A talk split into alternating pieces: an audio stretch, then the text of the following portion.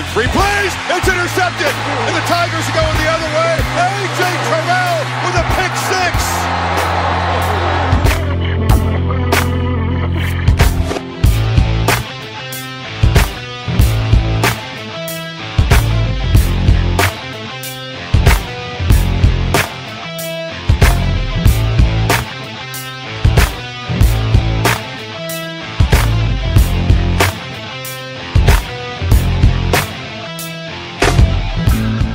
Salut à tous et bienvenue pour cette nouvelle émission consacrée à l'actualité du collège football en partenariat avec le site The Blue Pennant avec au programme de cette 88e édition Auburn qui fait le beau, Clemson et Alabama qui réussissent leur première, sans oublier bien entendu le show Jalen Hurts, tout ça bien entendu avec d'autres chroniques, la chronique draft notamment qui reviendra au programme, quels sont les principaux prospects à suivre à l'orée de cette saison 2019, la toute nouvelle chronique Yearbook qui décortiquera euh, en détail la saison 1978 et puis bien entendu les pronostics avec la prochaine semaine qui s'annonce déjà haletante. Tout ce programme en ma compagnie et en la compagnie euh, du rédacteur et fondateur du site de Bullpennant, Morgan Lagré. Salut Morgan. Salut à tous, bonjour Yellow. Et puis on fait pas de petite chronique euh, S-Man cette année puisqu'on connaît déjà le S-Man depuis hier soir. Hein. ah, il a osé. D'accord, très bien.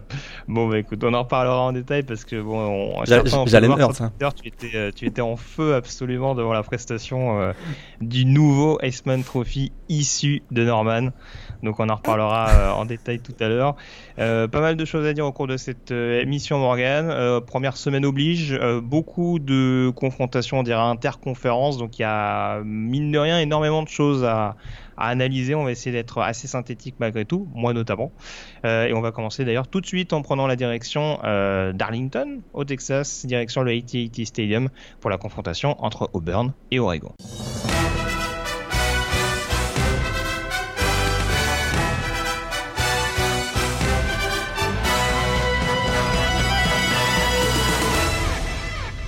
C'était donc le remake de la finale BCS 2010 qui avait vu euh, le sacre des Auburn, euh, des Auburn, Tigers contre les Oregon euh, Ducks. Les deux formations qui se retrouvaient donc pour cette ouverture de campagne 2018. Alors je l'ai pas dit, hein, en 2010, Auburn donc s'était imposé après prolongation ou en fin de match? J'ai un doute d'ailleurs. C'était en fin de match. C'était en fin de match, hein, c'est dans les dernières secondes. Ah bah, avec le jeu, le, jeu, controversé, la course controversée de Michael Dyer, c'est ça dont tu veux parler? Ah bah écoute, tu, tu, tu, peux, tu peux rappeler pour ceux qui n'ont pas vu le match? On parle bien du BCS 2010 là on parle bien du BCS 2010. Ah bah, il y a une course de Michael Dyer où en fait il pose le genou au sol semble-t-il et euh, le, le, le, jeu se poursuit finalement la défense hein, des, des, des, Ducks est surprise et euh, d'ailleurs finalement réussit à remonter le ballon pour donner un field goal de la victoire sur le dernier jeu de, du match pour les Tigers d'Auburn. Et c'était le titre de qui était quarterback d'Auburn à cette époque-là bah, Cam Newton, bien entendu. Absolument. Ce cher Cam Newton. Euh, en, en, tout cas, on va en parler plus en détail. L'une des principales curiosités, c'était notamment justement le poste de quarterback avec euh, un prospect expérimenté et très attendu pour la prochaine draft du côté d'Oregon et un quarterback euh, true freshman lancé dans le grand bain du côté des Tigers. On va analyser ça un petit peu en, en détail, mais donc euh, contexte un petit peu particulier avec un Gus Malzahn qui joue déjà sa place du côté d'Auburn, une équipe d'Oregon euh, qui doit quand même afficher ses prétentions hein, avec la, la grosse hype quand même qui est pas sans rappeler par exemple celle de Washington il y, a, il y a deux ou trois ans de ça. Donc il y a quelque chose à confirmer notamment avec un des top quarterbacks de, première division. Il y avait une pression de, de chaque côté et on s'est retrouvé dans un petit combat de boxe Morgan avec euh, on va dire chaque période pour, pour chaque équipe on va forcément démarrer par cette première mi-temps et notamment un premier acte euh, assez bien ficelé globalement de la part des Ducks. Ouais, et ça commençait même à sentir le sapin pour euh, Gus Malzahn, en, je dirais même au début du troisième quart-temps. Euh, je crois qu'à 20 minutes de la fin, ça faisait 21 à 6 et on se demandait même comment les Ducks euh, pourraient laisser échapper la victoire. Euh, parce que les Ducks ont effectivement, si on, fait, si on prend le premier acte hein, de, cette rencontre, la première mi-temps, ont quand même très bien démarré le match, avec notamment trois excellents premiers drives. Euh, on a retrouvé beaucoup de vitesse. Euh, on savait que ce sont des joueurs très athlétiques, très rapides, très véloces du côté des Ducks, mais là, dans l'exécution, des jeux appelés par le coordinateur offensif. Ça, c'était vraiment excellent. On a vu un premier touchdown au sol, hein, donc de, CJ Verdel. Le deuxième drive a été également excellent et c'est un des tournants. On va peut-être en reparler tout à l'heure parce qu'il pouvait mener 14 à 0 et finalement Brian Addison commet un drop inexcusable et derrière il y a même un field goal manqué par Camden Lewis donc il pouvait passer à 14-0. Ils sont à 7-0. Et puis ça a été même suivi par une interception hein, de Thomas Graham. On vraiment le momentum était euh, du côté des Ducks. Ça fait 14-6 à la mi-temps.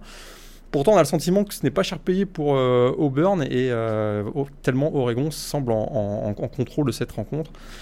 Il y a un premier drive aussi parfait pour les Ducks en début de deuxième mi-temps, avec notamment deux passes hein, pour Johnny Johnson, si je ne me trompe pas, et avec un, touchdown au sol donc de Darian Felix.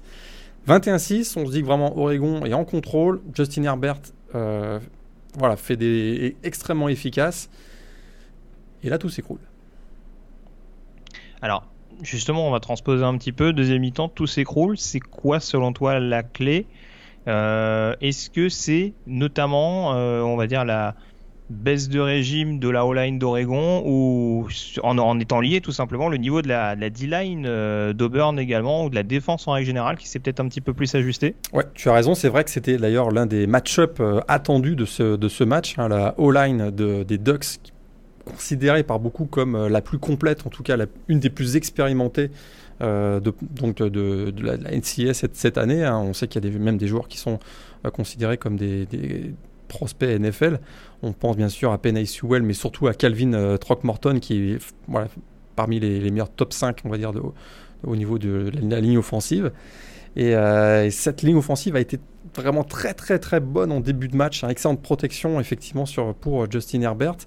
Euh, mais plus les minutes passaient et plus euh, ça devenait difficile. Et je te rejoins là sur le, fait que c'est probablement là que la rencontre. Il y a eu quelques faits de jeu qui ont fait que probablement il y a eu, ça a été des tournants, mais de, manière plus générale, effectivement, le baisse de régime de la O-line des Ducks euh, face à la monstrueuse. D-line des, Tigers, c'est le tournant du match. Un 3 sacs accordés, notamment en deuxième mi-temps, 6 plaquages pour perte au total. Euh, et, effectivement aussi le fait que la O-line des Ducks n'a pas vraiment pesé sur le, sur le run block hein, pour les Ducks. On sait que euh, le jeu euh, au sol fait partie intégrante et même extrêmement important pour le, système de Mario Cristobal. Et là, ça a joué effectivement beaucoup. Il y a eu une baisse de régime aussi physique, je trouve, de l'ensemble de l'équipe des Ducks en deuxième mi-temps. Et puis face à une équipe de la SEC, on paye cash. Alors justement, alors, tu me tends une perche. Alors je vais revenir sur un sur un autre événement important. Alors c'est sûr qu'il y a eu beaucoup de facteurs. Hein. Il y a il y, a, le fumble en effet qui est recouvert notamment par Big Cat Bryant alors que Oregon est en position de marquer. On se retrouve avec trois points de l'autre côté. Mal, voilà, ça c'est sûr que voilà, ils n'ont pas forcément perdu le momentum à ce moment-là, mais en tout cas ils auraient vraiment pu mettre un coup euh, supplémentaire sur la tête d'Auburn euh, dans un moment vraiment fort. Euh, mais c'est intéressant que tu parles du coaching staff parce que malgré tout, on se pose quand même la question justement du play call. Euh, Justin Herbert a été excellent en première mi-temps. On va en parler encore une fois tout à l'heure, mais il a globalement été excellent en première mi-temps. Maintenant, dans une période où Oregon est mieux, euh, est-ce qu'il aurait peut-être pas fallu s'appuyer un peu plus sur le jeu au sol? On a un Travis Dye qui a été très très peu sollicité alors qu'on est quand même voilà, on a quand même un bon binôme de, coureurs en l'occurrence. Euh, est-ce que, alors, au niveau du play call, il y a quoi? Il y a 37 passes, 33 courses. Est-ce qu'on aurait pu, pour au moins gratter ne serait-ce qu'un petit peu plus de temps, jouer un peu plus la montre, axer un peu plus le jeu au sol? Je crois qu'il y avait, c'était comme un dilemme, c'est-à-dire qu'effectivement, gratter un peu de temps et puis euh, voilà, laisser, laisser couler le chrono pour aller gagner le match, mais d'un autre côté, c'était s'exposer au, à la, grosse pression défensive sur le, le, le front fort, même front 7 des, des, Tigers. Et d'ailleurs, euh, quand ils ont essayé de jouer au sol pour convertir un quatrième down à 5 minutes de la fin, qu'est-ce qui s'est passé? Ils se, sont fait, ils sont fait stopper. Et c'est peut-être là, en fait, que euh, Mario Cristobal s'est dit ben, hmm, avoir encore un système équilibré, ça nous donne quand même une chance, surtout que Justin Herbert avait quand même eu un taux de réussite quand même assez élevé, notamment en première mi-temps on sait que les stratégies peuvent être assez conservatrices, notamment quand on est dans un big game comme ça en prime time et puis on se dit ouf, on est tout proche de réussir euh, ce que la Pac-12 avait vraiment besoin, c'est-à-dire une victoire face à la SEC. Ils ont joué un peu petit bras peut-être aussi, euh, avec euh, en, fin de rencontre, on va peut-être en reparler. Alors, justement, alors juste pour en revenir à cette fameuse quatrième, euh, comment t'expliques ce moment de fébrilité justement de Mario Cristobal? Alors on sait, il y a la blessure momentanée de Justin Herbert qui fait que du coup le quarterback backup c'est euh, Tyler Shue, c'est ça le euh, rentre momentanément. Par contre, à partir du moment où il y a un deuxième temps mort, est-ce que Justin Herbert n'a pas le droit de rentrer? Euh, il aurait eu le droit de rentrer. J'étais d'ailleurs très surpris qu'il soit qu'il soit pas rentré. Euh, J'ai pas l'explication, je t'avoue, de cette euh, du fait qu'il soit pas rentré en, sur le deuxième down. parce que, parce que on, on, on, est, d'accord que de fait, enfin, bah voilà, ça, je pense que je pense, je pense, que honnêtement, les coachs d'Oregon sont pas plus bêtes que nous. Euh, enfin les coachs d'Auburn en l'occurrence, voilà, on se doute quand même. En plus, ils sont sur une quatrième et une. Tu fais rentrer ton quarterback backup à ce moment-là. Je veux dire, tu te doutes qu'il y a quand même 9,9 chances sur 10 qui partent à la course. Ouais. Après, c'est. Le... Ouais, c'est certain. Puis, la... et, surtout que c'est une course. Je te coupe, mais c'est sur... une course latérale. C'est même pas genre une course genre on va, on, va les poser sur la table pour parler de manière triviale, on va les attaquer physiquement et on va essayer d'obtenir du short yardage de, tout en puissance. C'est vraiment, ils ont essayé de, euh, de, trouver une brèche pour CJ Verdel qu'ils n'ont jamais trouvé. Ils ont essayé en fait de jouer sur la, vitesse de CJ Verdel parce que euh, dans la confrontation physique, de plus euh, à partir du début du quatrième quart, très clairement, Auburn prenait l'ascendant. Et ils ont voulu éviter justement cette confrontation uniquement physique qui leur donnait assez peu de chance, je pense. Jack Henson a quand même souffert en deuxième mi-temps, le centre de, des Ducks. Et ça, ça veut dire qu'il avait des clients en face. il avait quelques clients en face, on va en parler avec Derek Brown notamment. Euh, voilà, ils ont, ils ont, ils ont joué, euh, ils ont joué ce qu'ils pensaient être à ce moment-là le, la meilleure, le meilleur call, c'est-à-dire euh, surprendre avec un latéral plutôt que, que d'y aller droit en high form tout droit devant. Quoi. Il y, a, il y, a, autre chose que tu voulais rajouter avant qu'on fasse un focus plus particulier sur les deux quarterbacks? Il y a eu quelques tournants. Voilà, on a dit tout à l'heure qu'il y a eu quelques tournants, mais ce match, c'est quand même le match des occasions manquées pour, pour euh, Oregon. Hein. Si on, tout à l'heure, j'ai parlé du drop de, Brian Addison qui aurait pu porter le score à 14-0. Il y a eu derrière donc le, le field goal manqué par Camden Lewis. Il y a le fumble, tu l'as dit, de Justin Herbert qui a été remonté sur 83 yards par Big Cat Bryant et finalement il paye pas cher parce qu'ils prennent un, field goal simplement. Il y a eu le, le force down, donc le, quatrième down dont on vient de parler à 5 minutes de la fin. Et, euh, et puis, quand même, faut quand même le dire, la décision de laisser Seth Williams en 1 contre 1 contre un freshman dans les 30 dernières secondes, celle-là, j'ai un peu du mal à l'accepter. Parce que le pauvre euh, Veron McKinley, euh, c'était son premier match NCA. Il se retrouve en 1 contre 1 contre Seth Williams à, l'entrée de l'embut c'est pas un cadeau pour, euh, pour lui, le pauvre. Oui, c'est un peu le receveur numéro 1 d'Auburn, quoi. Voilà, je trouve que celui-là, celui-là, il est un peu, ce call-là, je l'ai un peu, un peu du mal à, à, le comprendre. Bah, euh, voilà, ça, ça, rejoint un petit peu. C'est sûr qu'il y a beaucoup de zones d'ombre, je trouve, du côté de. Il y a quand même une petite part de responsabilité de la part du coaching staff des Ducks, quoi qu'on puisse en dire. Même si, en effet, voilà, ça reste un gros match où, en effet, en face, il y a aussi du répondant ça reste quelque chose qui m'interpelle un petit peu, euh, même si globalement je trouve que la défense a rendu une bonne copie. Euh, globalement, Oregon a fait un, gros match. Ils, sont ils ont vraiment démontré. Ils ont, il y avait une hype autour d'eux. Ils ont démontré que c'était pas du, c'était pas fake. Hein.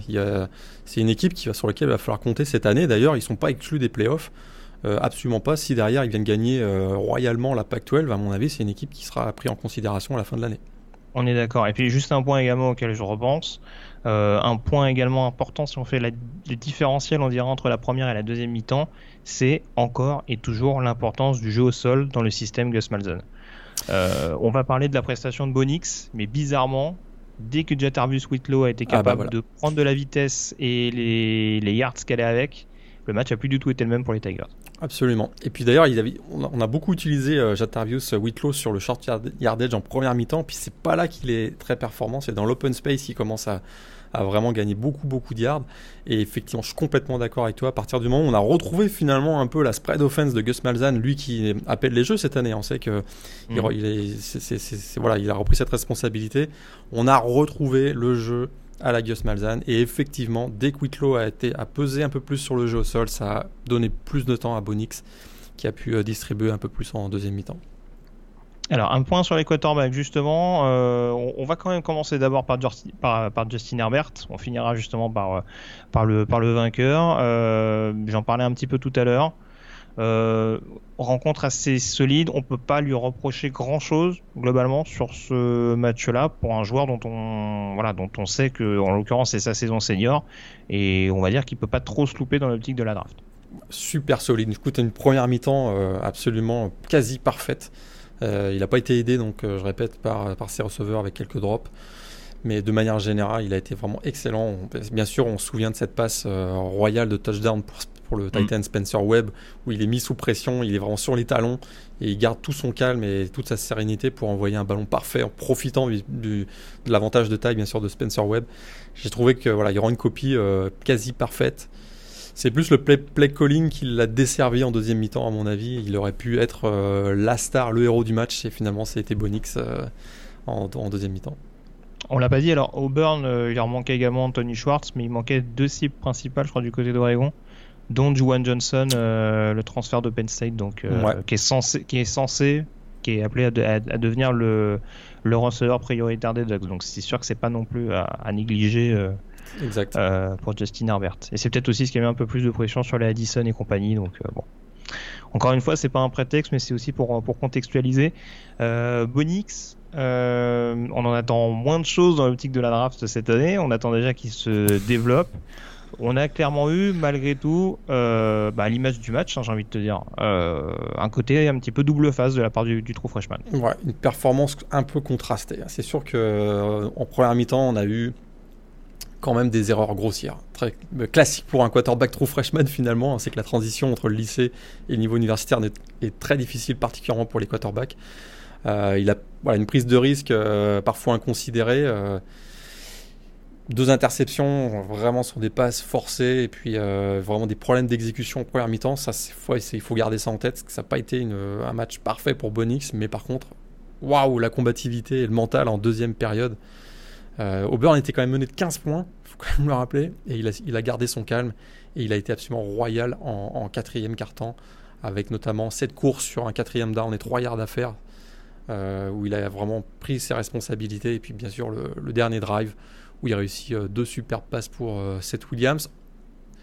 Je répète, profitant quand même du, fait que Seth Williams s'était laissé en 1 contre 1, et ça, ça m'a quand même très surpris, mais il a été parfait dans l'exécution. Et euh, c'est une belle histoire, hein, puisque euh, c'est que son père était dans les tribunes, lui qui a été, son père a été quarterback dans les années 90 euh, de Auburn. C'est vrai, exactement, et on l'a vu, on l'a vu très très content à la fin du match, en l'occurrence. Ouais. ça va mettre un petit peu de pression supplémentaire, remarque. Hein. Ouais, prometteur quand même, Bonix. c'est vrai que voilà, un match comme ça où il réussit à, renverser un peu la, tendance et à, et être le, le quarterback qui donne le, le héros de la rencontre, ça va le mettre en, confiance et cette victoire d'Auburn finalement va permettre à Gus Malzahn de travailler pour la, suite de la saison avec plus de sérénité parce qu'on l'avait dit dans la preview, euh, le calendrier d'Auburn cette année, attention. Oui, puis on, le rappelle, alors Bonix a eu les faveurs en effet de Gus Malzahn, mais l'écart ne paraissait pas monstrueux non plus avec Joey Gatewood, ouais. euh, le redshirt freshman, et qui a d'ailleurs euh, inscrit un touchdown au sol sur ce match-là. Donc euh, bon, encore une fois, euh, on va lui laisser le temps de se développer, mais si ça se passe pas comme prévu dans les prochaines semaines, avec encore une fois les confrontations intrinsèques qui arrivent, euh, c'est pas impossible qu'on file les clés du camion à Gatewood non plus. Donc, Tout à fait. À surveiller. Ouais, a un quarterback extrêmement athlétique. Je crois qu'il doit être à 6 pieds 4 et 230, bah, un, beau, un beau bonhomme. Hein. En tout cas, il fait des jolis sauts en goal line. Oui, effectivement. voilà ce qu'on pouvait dire en tout cas sur cette euh, victoire d'Auburn contre Oregon, donc victoire 27 à 21 euh, qui euh, place donc Auburn en, bonne position. Il a dit pour Oregon. Les chances existent toujours, mais en tout cas, il va plus falloir se louper avec ce premier revers d'entrée et quoi qu'on puisse en dire, encore une conférence Pac-12 sur laquelle on a encore des questions, mais ça on aura l'occasion d'y revenir au cours des prochaines minutes. On enchaîne donc dès à présent avec les autres résultats de la semaine.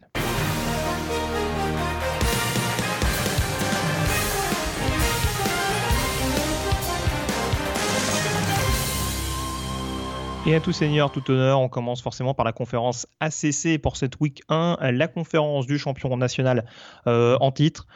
un champion qui a pas eu forcément à forcer son talent contre Georgia Tech. On s'y attendait un petit peu contre des Yellow Jackets en reconstruction. Large succès des coéquipiers de Travis Etienne, 52 à 14. Ouais, et plus de 200 yards, 3 euh, TD si je ne me trompe pas pour Travis Etienne qui a été, euh, voilà, qui a été royal. Euh, c'est sûr que là pour Clemson, il fallait pas se louper. On n'avait pas trop d'inquiétude parce que l'écart de talent était quand même assez important. Et en plus, on l'avait dit en preview, Georgia Tech change de, système de jeu, abandonne la triple option pour un jeu plus pro style, on va dire. Donc il y avait une transition à, gérer. Et puis ça s'est très très bien passé pour, pour Clemson qui a été encore assez royal. On a vu un Trevor Lawrence euh, plus humain que ce qu'on croyait finalement, avec deux interceptions dans ce match, un peu moins, euh, dominant, mais rien, aucune inquiétude. Euh, c'était clairement, un, ça restait quand même un match de intra-conférence, donc c'était quand même pas à négliger. mais on vous voit bien que c'était un, voilà, un, round de préparation avant le, le, big game de la semaine prochaine face à, face à Texas A&M. Alors pas mal de choses à dire dans cette euh, conférence. Déjà signalé donc que Syracuse s'est imposé assez facilement sur le terrain de Liberty 24-0 devant un Hugh Freeze et ça je sais que tu as beaucoup apprécié. Enfin pas le fait qu'il soit malade bien entendu, on lui souhaite de se rétablir assez vite, mais le concept du coaching dans un lit d'hôpital depuis les tribunes, ça j'avoue que j'avais jamais vu ça. Ouais, c'est sûr que voilà, mettons le contexte, hein, il est pas mourant, il est pas, pas un pied dans la tombe. Hein, notre Hugh Freeze, il a eu une voilà une, infection bactérienne qui l'a qui l'a obligé à rester euh, alité ces dernières semaines. Euh, mais il tenait absolument à être là.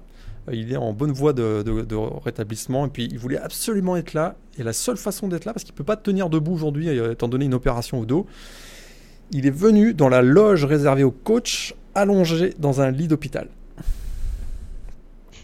c'est quand même assez extraordinaire. Et pour ceux qui ont vu les, photos ou les vidéos, c'est bah, tout ce que le collège football nous, peut nous offrir. Quoi. Et quand tu es interviewé dans un lit d'hôpital depuis les tribunes, il y a quand même un petit.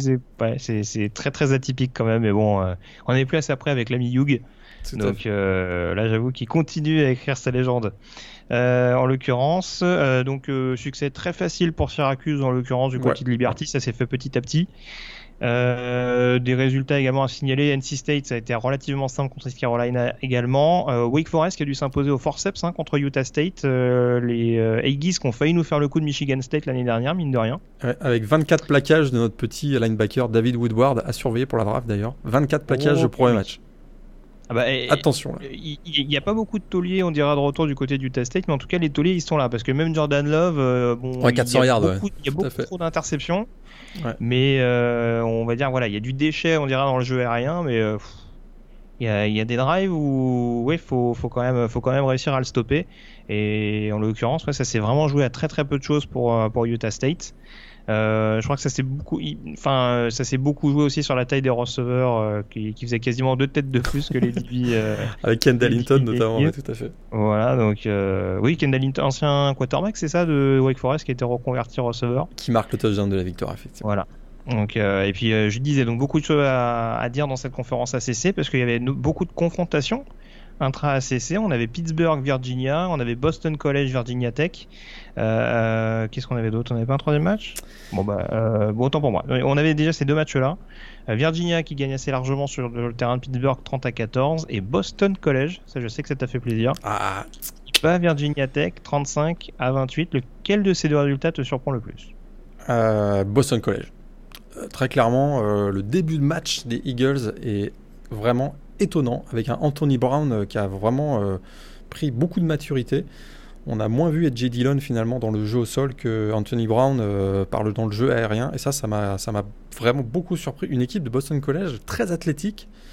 Et on se dit que s'ils ne jouaient pas dans la même division, mais que dans l'autre division, ben, c'est une équipe qui pourrait peut-être aller chercher la finale de conf.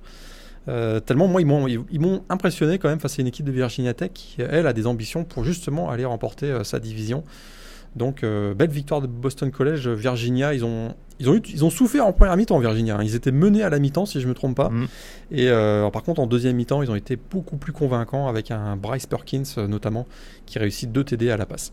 Et une grosse ah, défense de UVA qui a limité quand même l'attaque au sol. On sait que l'attaque au sol de Pittsburgh, c'est voilà, la marque de fabrique de l'équipe ces, ces dernières années.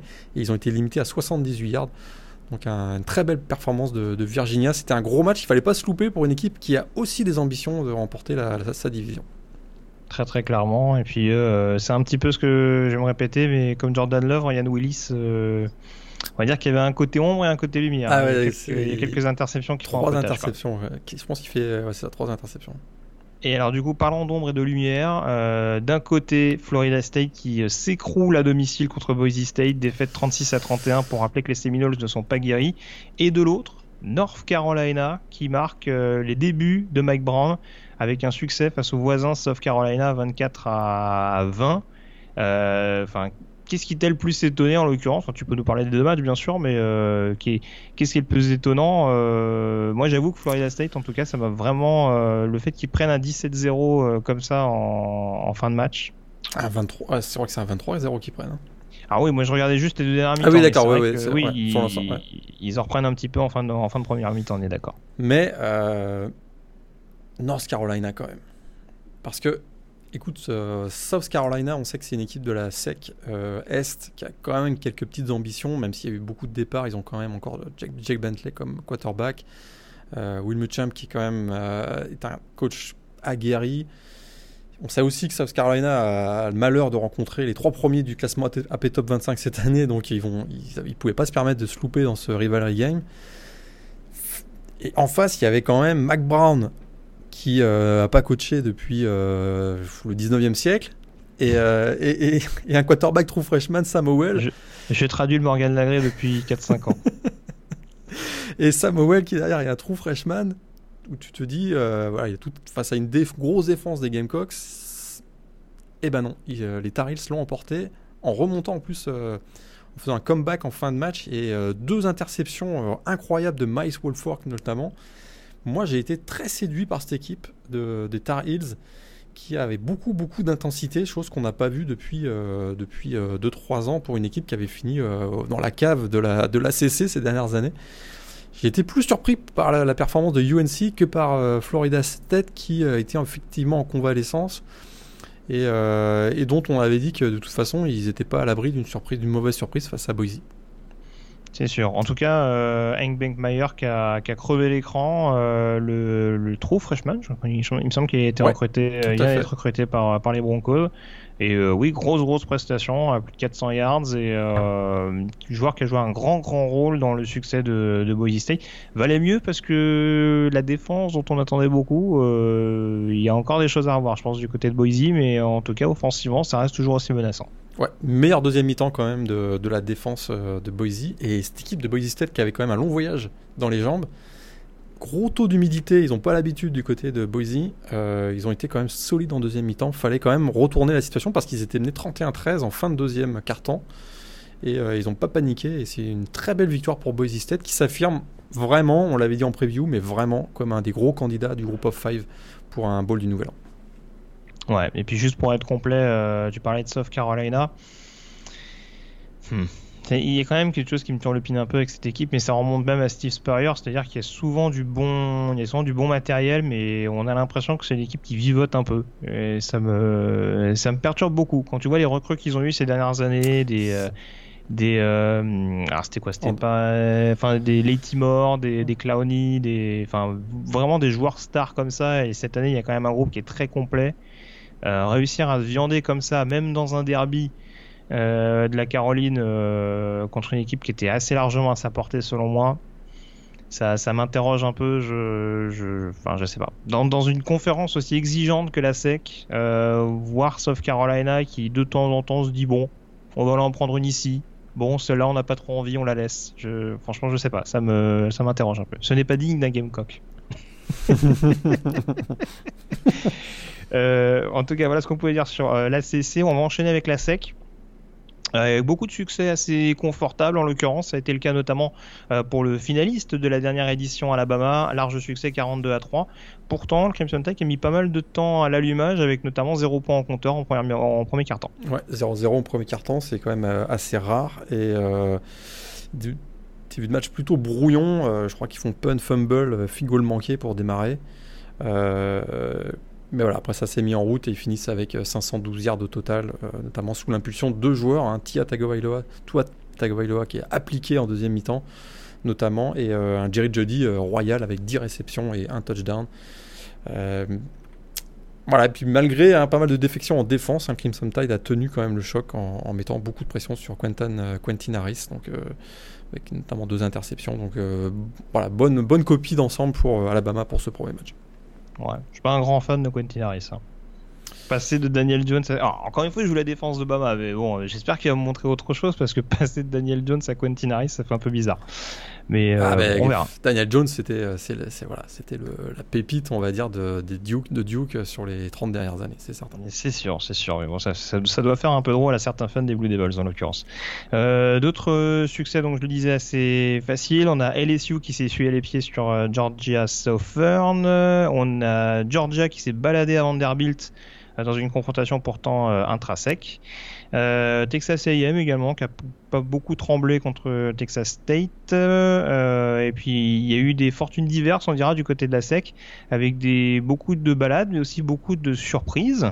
Bon, ouais, Alors, on va essayer de faire ça de manière un peu crescendo. Euh, je pense. Alors, Ole Miss qui perd à Memphis 15 à 10. C'est pas non plus un tremblement de terre quand on sait que Memphis est double finaliste euh, de, de l'AAC ces dernières années et quand même une équipe euh, qui peut prétendre à un bowl du Nouvel An malgré tout. je suis d'accord. Par contre, Matt Corral, euh, il, fait un sale match, il fait un sale match quand même. Ah bah écoute, certains sont contents de ne pas l'avoir en fantasy. il fait moins de 100 yards, il fait moins de 100 yards à la passe quand même, c'est sale match. Et euh, par contre, parlant de sale match, euh, il y a quand même deux équipes pour qui ça s'est beaucoup, ça, ça ça s'est quand même gâté un peu plus. Alors, outre, Nor- outre South Carolina dont on parlait tout à l'heure, mais encore une fois dans le contexte d'un derby et contre une équipe du Power 5, là on a quand même Missouri euh, qui pour le premier match de Kelly Bryant perd à Wyoming 37 à 31. Bravo. Et surtout, et on a une grande pensée pour notre camarade euh, qui tient le compte Twitter euh, français des, des Tennessee Volunteers, euh, les Vols qui s'inclinent à domicile contre Georgia State 38 euh, à 30. Euh, Il y a déjà un petit incendie du côté de, de Knoxville. Ah Bah là, la maison est en feu. Première victoire de, J- donc de, Go- de Georgia State contre un Power 5 de l'histoire. Ils étaient à 2-10 l'année dernière, non? Ils, étaient à 2-10 l'an dernier. Très sincèrement, pour moi, c'est la plus grosse surprise depuis Appalachian State à Michigan. Et quand même assez drôle, tu sais que le coach Sean Elliott, le coach de Georgia State, était dans le coaching staff d'Appalachian State en 2007. C'est quand même assez incroyable. Ça, c'est quand même assez Ah, incroyable. Ça, c'est ça, c'est de la, de la stat. Ça, Ouais, c'est du... ça, c'est quand même assez incroyable. Et écoute, euh, ils auront quand même mis 38 à 30. Euh, ça faisait même 38 à 27, si je me souviens bien. Et puis dans le garbage time, il y a un, un touchdown de Tennessee. Plus qu'une victoire, c'est presque une raclée en deuxième mi-temps. Euh, Vraiment un fiasco à tous les niveaux pour UT. On, avait, on parlait de Jim Chaney, donc le coordinateur offensif, mais l'attaque a été pourrie, j'ai trouvé. j'ai vraiment trouvé. La défense, mais c'était une blague. Euh, vraiment, et puis surtout, on sait que les, Vols avaient des, des- des incertitudes sur la ligne de scrimmage, que ce soit en attaque ou en défense. Bah là, on l'a vu. Euh, ça a été vraiment douloureux à, voir une équipe sans, sans, sans âme, pas de réaction. Et, on rappelle qu'ils leur ont quand même donné 950 000 dollars hein, à, à Georgia State pour aller se faire humilier à domicile. Ouf, très très très mauvais début de saison pour Jérémy Pruitt et, et ça sent pas bon pour lui. Effectivement, euh, il y a le feu à Mm. mon avis. Il y a déjà le Ouais. feu. Puis ça devait Et être l'année de la reconstruction et voilà, ça Et reconstruit. il y en a euh, déjà certains, pour, pour, pour compléter ce que tu disais, notamment sur le niveau de l'attaque, qui commencent déjà à pointer du doigt certains choix un peu curieux de, de Tim Martin, revenu en héros du côté de Tennessee, euh, le quarterback des, des, Vo- des Volunteers en 99, quand ils sont champions national, nationaux. Pardon. Ouais. Euh, et oui, là, pour le coup, euh, c'est sûr que en termes de choix à la passe ou même d'utilisation du jeu au sol, qui a été quand même un petit peu, euh, un petit peu délicat, il y a des choses à redire. Et puis en plus euh, ce qui aide pas beaucoup euh, Tennessee alors on sait qu'ils ont eu pas mal de bonnes nouvelles ces dernières semaines comme le retour euh, l'intégration de, de Bryce Solomon ou encore le la santé euh, positive. En tout cas voilà le, le fait que Trey Smith leur lineman offensif revienne en forme ça c'est une bonne chose. Par contre ils ont quand même perdu Bryce Thompson leur cornerback qui a priori il a, il, a, il a pas été dégagé du programme d'ailleurs pour ses problèmes extrasportifs? Il a été écarté, ouais. Tout à fait. donc c'est quand même euh, sportivement parlant, c'est quand même un- une perte assez importante aussi. Donc euh, il y a quand même des signes actuellement du côté de Tennessee et là ils sont censés jouer les matchs, c'est plus facile. Euh, ouais, ça- ça- ça- Ils jouent BYU je crois la semaine prochaine. ouais, en prime time sur ESPN, ça va être drôle ça aussi. Ouais, ouais, bah écoute, quand on a vu BYU, on va peut-être en parler tout à l'heure, quand on a vu BYU, euh, bon, ça promet un, ça promet un match très très animé ah euh, en l'occurrence. Ça, va être intéressant.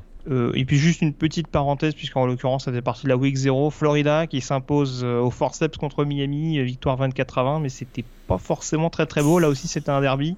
Ouais, mais il y a encore beaucoup de choses à corriger du côté des Gators. Ouais, et puis on s'attendait, on avait beaucoup parlé de Felipe Franks, que comme voilà, il avait pris de la maturité, il était enfin le vétéran qu'on attendait au poste de quarterback, euh, pas vraiment. Hein. Que ce soit euh, dans son comportement même euh, sur le terrain ou même sur la sideline, et puis dans son jeu, il y a encore deux interceptions, voilà, dignes d'un true freshman, mais pas d'un pas d'un quarterback qui en est sa troisième année, si je me trompe pas, à la tête de l'attaque des Gators. Hmm. Moi, je suis pas très très confiant, particulièrement en raison de Felipe Franks. J'avoue que oui, été un petit peu, euh, j'étais un petit peu pantois également. Mais bon, Par on, contre, verra sur notre confrontation. Hein. Visiblement, il a l'air de monter en régime au fur et à mesure de la saison, mais on verra. Mais de l'autre côté, par contre, euh, Jaren Williams, euh, malgré la défaite, j'ai trouvé qu'il était très solide. et vraiment dans son jeu, il voilà, une prise de, des prises de risque mesurées. Je trouvais que c'était vraiment, il a fait un bon premier match. Je répète, malgré, bah lui, il jouait comme un freshman. ouais, mais je trouvais qu'il bon était... freshman. J'ai trouvé quand même qu'il était pas mal, quoi. Voilà, un bon freshman. T'as raison, un bon freshman. On est d'accord. Euh, il est temps, Morgan. Euh, on va revenir du coup chronologiquement sur le dernier match qui a eu lieu et on passe du coup à la Big 12 avec le show Jalen Hurts, le futur Aceman Trophy. On ah bah, peut déjà annoncé. Je te laisse nous en parler. Attends. Ah voilà, ça fait tellement plaisir. Qui, Oklahoma qui recevait Houston donc dans un remake d'un match de 2017, je crois, où les Sooners avaient perdu d'ailleurs face à, face à Houston à l'époque. C'est vrai. Euh, et là, du coup, les retrouvailles et ça a été globalement euh, un match assez facile, même si Houston a, est bien revenu sur la fin, on dira, mais rencontre assez maîtrisée de la part d'Oklahoma, victoire 49 à 31 avec 6 touchdowns pour Jalen Hurts. 3 euh, touchdowns à la passe, 3 touchdowns au sol et euh, des statistiques quasiment parfaites. 20 sur 23 notamment et 332 yards dans les airs. Euh, Lincoln Riley a donc réussi à nous le transformer, Morgan. Bah, en tout cas, son, premier match, il était. Voilà, c'est vrai que ça fait, ça fait quoi? Ça fait 9 mois qu'il peut se préparer pour ce match-là. Mais dans l'exécution, ça a été parfait. notamment le premier carton, les trois premiers drives qui se terminent par 3, 3 touchdowns, si je ne me trompe pas. vraiment excellent. Excellent Jalen Hurts. On a s'il joue comme ça toute l'année, euh, il va marcher dans les pas de Baker Mayfield et Kyler Murray, indiscutablement. Il est, voilà, on sent, on sent un, voilà, un vrai quarterback mature, un quarterback de quatrième année. Euh, il fait pas d'erreurs, très très peu d'erreurs. Il, commet un fumble, mais euh, plus par une excellente défense de Houston que par, un, voilà, une prise de risque particulière. Puis dans l'exécution des passes, il a été très très bon. C'est vrai qu'on en face, c'était Houston, la défense de Houston. On rappelle qu'ils avaient pris 70 points contre Army, donc il faut, se calmer aussi, je veux dire. Mais, quand même, euh, pour un premier, match, c'est une copie très très bonne avec 500, 508 yards, je crois, au total offensivement. Si TD, il ne pouvait pas arriver mieux. Et euh, écoute, c'est encourageant pour Oklahoma. Et il a aussi bénéficié d'une grosse défense hein, de Oklahoma en début de match, qui lui a donné beaucoup de confiance aussi. Euh, parce que c'est vrai qu'il y a eu des points en garbage time en, en deuxième mi-temps, mais de manière générale, euh, Oklahoma a fait une, grosse prestation en défense. Et alors, Kenneth Murray, je ne sais pas ce qu'il avait mangé hier, ou il était partout. Virevoltant, ah, écoute, c'était quelque chose à voir. Hein. C'était assez il, étonnant. Il se, développe vraiment hein, de manière à être... Depuis, depuis ouais, le milieu de la saison passée, je le trouve vraiment. Euh, il a franchi un palier, euh, je trouve, notre, notre ami Kenneth Murray. Donc euh, encore une fois, il faut voir si avec le changement de coordinateur défensif et l'arrivée euh, d'Alex Gritch, euh, ça va, se, ça va se confirmer. Mais en tout cas, oui, c'est sûr que là sur ce match-là, il a été hyper performant. Après, bon, c'est vrai que avec un quarterback mobile, bon, il y avait, l'occasion aussi d'avoir un peu de volume de jeu. Mais en tout cas, non, je suis, d'accord avec toi. c'est vrai qu'offensivement et défensivement, Oklahoma a l'air de repartir. Enfin, offensivement, ils repartent sur les mêmes bases.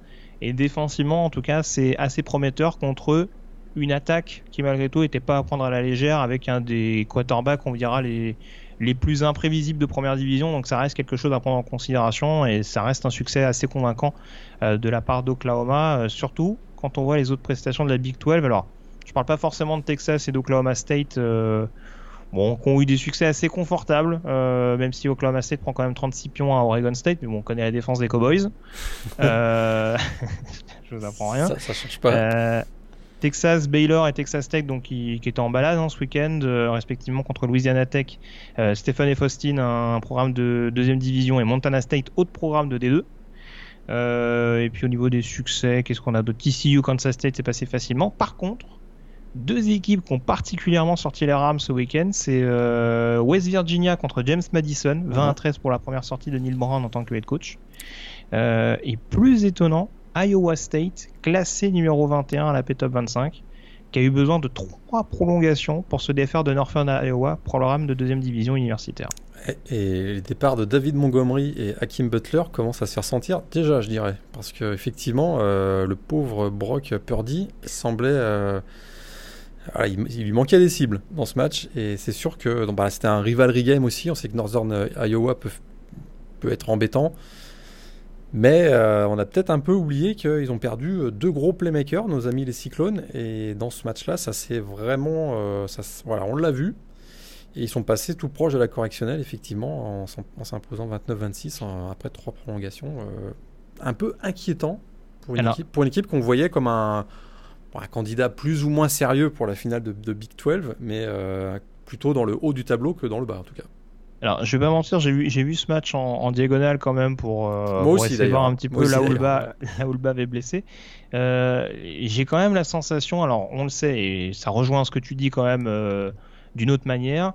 David Montgomery étant parti, il y a besoin d'un running back numéro 1. Et j'ai la sensation qu'on a voulu peut-être donner la chance. À... Un, un, peu le problème qu'avait Alabama l'année dernière d'ailleurs. C'est-à-dire que avoir énormément de possibilités au niveau du backfield offensif, j'ai l'impression qu'on a voulu nourrir euh, pas mal tel running back, pas mal tel running back, et au final, on n'a jamais vraiment réussi à trouver un rythme euh, au niveau du jeu au sol, justement pour retirer cette pression de Brock Purdy. Et c'est peut-être également ce qui explique ce, ce, petit cafouillage du côté des Cyclones. Et je pense que ce serait pas une mauvaise idée de la part de Matt Campbell de vraiment déterminer un voire deux running back attitrés et pas forcément s'évertuer à, à, partir ouais. systématiquement sur tiens sur ce drive là ça va être tel running sur ce drive là ça va être un autre ça peut être problématique tout au long de la saison pour Iowa State Ouais. Bonne nouvelle pour Iowa State. Il, normalement, dans la Big 12, il ne devrait pas rencontrer une aussi grosse défense que celle de Northern Iowa. Bien joué.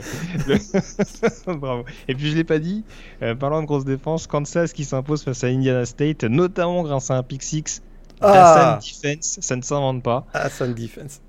Donc euh, voilà, les débuts de Les Smiles euh, qui ont été marqués, euh, ouais. bien entendu, par la défense des Jayhawks. Ouais, puis on a beaucoup célébré la victoire des Jayhawks, victoire de Les Smiles et tout, mais il y avait Indiana State en face là, puis il gagne 24-17. C'était quand même pas très rassurant cette victoire. ouais, c'est sûr. Bah, surtout qu'il marque, il marque pas un TD à deux minutes de la fin? Ah oui, absolument. C'était, on était, son, on son était à, ils étaient menés 17 à 16 effectivement. Il ah. marque un un TD converti à deux points, effectivement. Eh bah, eh bah, eh bah. ça promet pour cette saison en tout cas. Hein. Que, que, de belles choses à voir. Et puis alors, tu parlais de ton X-Man Trophy, euh, on peut aussi parler du mien quand même. Ah ouais. Justin Fields qui crève l'écran du côté d'Ohio State, euh, qui prend parfaitement le relais de Dwayne Haskins. 4 touchdowns dès le premier quart, euh, enfin 4 touchdowns au total, parce que je, il me semble qu'il y a un touchdown au sol. Euh, globalement, au, au, total, il en fait 5 au total, exactement. Et large succès d'Ohio State contre Florida Atlantic, 45-21 les Holtz qui ont un peu l'habitude de se faire marcher dessus en première semaine. Ouais, ils avaient pris une branlée à Oklahoma l'an dernier. Puis euh, la semaine prochaine, ils vont jouer contre. Battu par un S-Man Trophy, du coup. Ouais, ah, bien joué. Et la semaine prochaine, ils jouent à UCF, je crois. Qui, qui dans le genre équipe énervée offensivement, c'est pas mal. Donc, euh, à mon avis, c'est reparti pour, euh, pour Florida Atlantique. Ok, bon, ça promet alors. On a, on a hâte de voir ça. Euh, au niveau des, alors peu de surprises au niveau de la Big Ten. Euh, je parlais d'Ohio State. Euh, Penn State s'est également fait plaisir contre une équipe avec un niveau un peu moindre. Idaho, euh, nouvellement équipe de 1AA depuis quelques années. Mais en tout cas, large succès, 79 à 7. Ça distribue un peu partout. Hein. Ouais. Ça, il y a des touchdowns à peu près. Même le Waterboy, je pense, a mis un TD. C'est possible. C'est possible. Ça a beaucoup, ça a Trois beaucoup sacs, distribué au niveau ouais. de Penn State. Trois oui. sacs pour grosse matos aussi, à noter. Tout à fait. Mais bon, là, bon on verra. Après un prospect à suivre euh, en vue de la prochaine draft, en effet, euh, on aura l'occasion d'y revenir lors de la, de la chronique euh, en question. Et puis je regardais d'autres résultats. Euh, Michigan, Michigan State qui s'impose de manière un peu moins éclatante que les deux susnommés, mais euh, en tout cas, voilà, ça ah, confirme un petit peu. Et puis dans l'autre tu... division. Tu, voulais rajouter quelque chose par rapport à ça Ouais, une petite stat drôle quand même dans le match Michigan State-Tulsa. Euh, l'attaque au sol de Tulsa termine avec moins 73 yards au sol. Bon, on sait qu'on compte Donc les... la défense des Spartans va bien. la défense des Spartans dont on avait parlé en disant que c'est peut-être une des meilleures du pays, il démarre bien. J'en reparle tout à l'heure. Très bien. Et puis, euh, alors à l'Est, euh, il y a également des succès. Euh, alors, attends, je regarde, je revérifie tout ça. Iowa qui s'impose assez largement contre Miami Ohio. Wisconsin en démonstration sur le terrain de South Florida, victoire 49 à 0, avec encore un, Jonathan Taylor des grands jours. et puis au niveau des autres résultats, forcément la grosse surprise c'est la défaite de Purdue sur le terrain de Nevada, défaite 34 à 31. Avec et, oui, l'une des belles histoires de la semaine. Alors, tu veux nous parler du kicker de Nevada? Euh, en revanche, du côté de Purdue, euh, on continue à avoir des débuts de saison un petit peu euh, compliqués. Pourtant, Elias Sindelar fait 4 TD. Purdue mène de 17 points à la fin du troisième quart. Tu te dis, bah voilà, une belle victoire à l'extérieur contre une équipe de la Mountain West. Et là, ils s'écroulent. Et ils, prennent 20, ils encaissent 20 points consécutivement en moins de 6 minutes, si je ne me trompe pas. Et derrière, Nevada l'emporte sur, à la dernière seconde sur le field goal de 56 yards d'un kicker freshman non boursier. C'est quand même une belle histoire. Et derrière, donc, le, euh, Mike Norvell, le coach de Nevada, dans le vestiaire, lui donne le ballon du match, évidemment, et lui offre une scholarship. Le, oh rêve américain. Ça donne la chair de poule. Mais ouais, en tout cas, il va falloir se renseigner du côté de Purdue. Et puis Nevada, en l'occurrence, euh, programme à suivre euh, au niveau de la Mountain West. Une Mountain West, on aura peut-être l'occasion d'y revenir, qui s'annonce quand même plus serré qu'on pouvait le penser. Bah, Wyoming, qui, ouais, Wyoming qui tape Missouri. Euh, mhm. Derrière, qu'est-ce qu'on a vu euh, dans la Mountain West? Attends, je l'avais noté rapide.